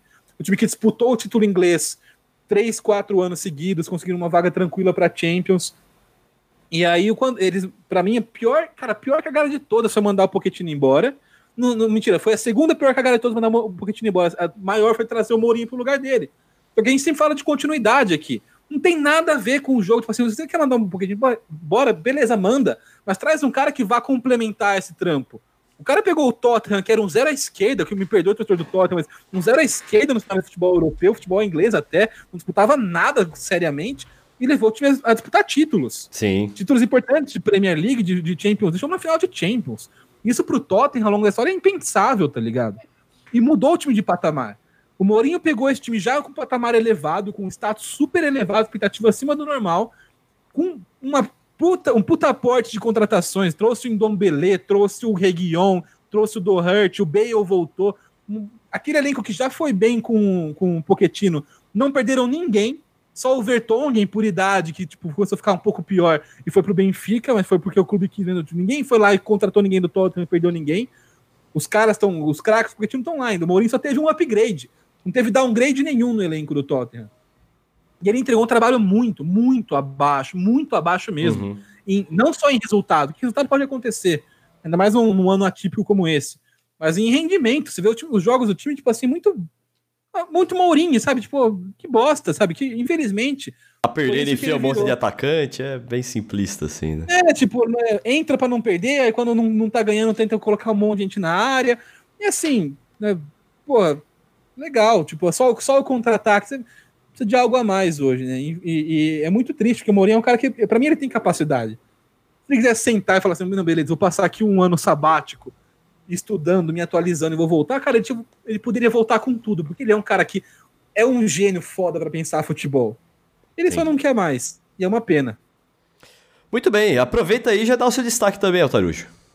O meu destaque final vai para ainda no assunto Superliga, né, o, o destaque final em, em, tom de pergunta. O, né, a gente falou muito sobre os clubes envolvidos, sobre, sobre toda a situação, os presidentes, os dirigentes, o, né, todo mundo. Mas tem uma figura muito importante nessa história toda. E aí eu quero perguntar de vocês, quem que é o, qual que é o tipo de figura que sempre está envolvido quando uma elite tenta se tornar ainda mais elite, é mais elitizada? Né? Quando, quando uma elite quer dar um golpe em quem é mais pobre, quem não faz parte da elite, quem sempre está participando desse tipo de movimento? Banco. Banco. O JP oh, Morgan boa. foi uma das foi, foi fundamental para essa formação das. O JP, o JP Morgan, né, um dos maiores bancos do mundo, é, ele era o responsável pelo aporte financeiro da Superliga. Ele se comprar. O, o plano da Superliga previa uma doação barra empréstimo, não, era uma doação com um empréstimo de 3 bilhões, mais de 3,25 bilhões de euros do JP, do JP Morgan para dividir entre esses times, entre esses 12 times, para montar a Superliga. Né? E aí depois eles teriam que pagar com o dinheiro da Superliga que eles fossem ganhando ao longo dos anos de volta esse empréstimo. Mas, obviamente, como todo golpe da elite na classe média, na classe trabalhadora, na classe mais pobre, tinha também a figura do, do sistema financeiro, do banco envolvido, nesse caso JP Morgan, que já também já fez uma sonotinha para tentar tirar o, o, dele da reta, falando, ah, não sabíamos que seria tão mal visto, né, pedimos desculpa, mas aquele famoso, tipo assim, mas precisar, chama aí de novo que eu tô aqui. Né? É, não, achei importantíssimo você trazer isso aqui agora, Tarujo, porque seria muito injusto a gente poupar o JP Morgan, né? A gente não citar ele nesse episódio aqui, né? Como um dos vilões da história. Pois é. E, e aí, só para um, um, segundo mini destaque, que, que não é nenhum um destaque, porque é uma continuação do destaque que eu tenho em outro programa. O Cartolouco foi relacionado nessa semana para jogar contra o Vasco da Gama decretando talvez o último prego no caixão no que é o Campeonato Carioca. E aí até, deu até uma repercussão, né? Porque o Eric Faria postou lamentando no Twitter, o Cartoloco gravou um vídeo lamentando a lamentação do Eric Faria, enfim, um puta de um rolo, mas enfim, uma pena, né? Morre o famoso futebol carioca cada vez mais. O cartolouco, é brincadeira. Ainda queria falar é, que, que no, no, no videozinho que ele gravou, que quis sair de bonzão, tipo assim, não, porque não, não, vejo nada de errado o clube contratar alguém que vai trazer visibilidade aos times pequenos. E, ah, sim, o que, o que é legal é você trazer um cara que nunca jogou bola na vida para tomar o espaço de um profissional ali no clube e só para tipo, não dar em nada. Beleza, que, que, que, mudou o que na história do Rezende? Ter o cartoloco ou não? Essa Exato. repercussão a mais foi positiva? Valeu a pena para a competição, para os times pequenos? Pra, pra, agregou algum valor positivo a alguém ter o cartoloco inscrito no Cariocão pelo Rezende? Não, pelo contrário, só prejudicou a imagem do campeonato, dos times pequenos, de, de que às vezes não tinha nada a ver com então, o coitado do Boa Vista, do Madureira, não tem nada a ver com a história. Aí o campeonato que eles disputam de importante, que é o Campeonato Carioca, fica desmoralizado por conta dessa atitude é, ridícula cara, do Recife. A gente já falou isso um pouco mais cedo hoje, que é, me parece aquele tipo de decisão que não passou por mais gente. E se passou por mais gente, alguém falou assim, ó, vai dar bosta isso aí.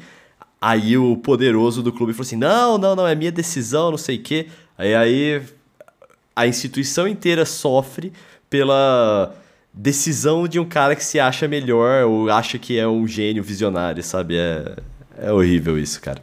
É, e o triste é. Se você tá ouvindo é comunicador, sabe bem o que é isso. Ah, sei. E o, e, o, e o mais triste é pensar que isso provavelmente não seja o fim, porque pode criar uma nova onda de. É, digamos assim, influenciadores achando que é legal ter um time virar um jogador de futebol. Mas você quer esperar quanto para aparecer o Fred em algum time aí? O Fred é Desimpedidos. Ixi, É, o, daqui a pouco o cara tem- já, tá tem aí, mais já que- tem 30 anos, já vai começar a carreira, vai, vai jogar em algum time aí, tenho certeza. não, o, o Fred ele joga futsal, né? Ele jogou no time de Sorocaba, eu acho, se não me engano. Sim. Enfim.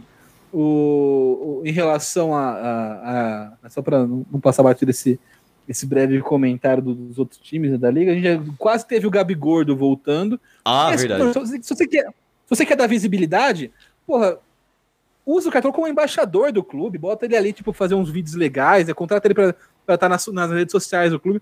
Como jogador, é uma puta falta de respeito com o campeonato, com, com os Exato. outros atletas, com, com, Ou, com, a, competi- com o esporte. É, enfim, lamentável, lamentável. ou, ou faz disso, tipo, o- uma coisa que eu acho que seria bem legal naqueles jogos de fim de ano, que é, que é só amistoso e tal, fazer um amistoso de, tipo, profissionais versus sósias deles, né? O, o- o time, o time que tem lá Neymar, Pelé, é, o Ronaldinho Gaúcho contra o time do sósia do Neymar, do sósia do Pelé, do sósia do Ronaldinho Gaúcho. Ia ser legal um amistoso desse, eu acho que Não. isso ia ser bacana. Eu sei que teve o, o- o jogo Fluminense contra a seleção da MTV lá, que também acharam um absurdo, cara, colocar os profissionais do, do Fluminense pra jogar.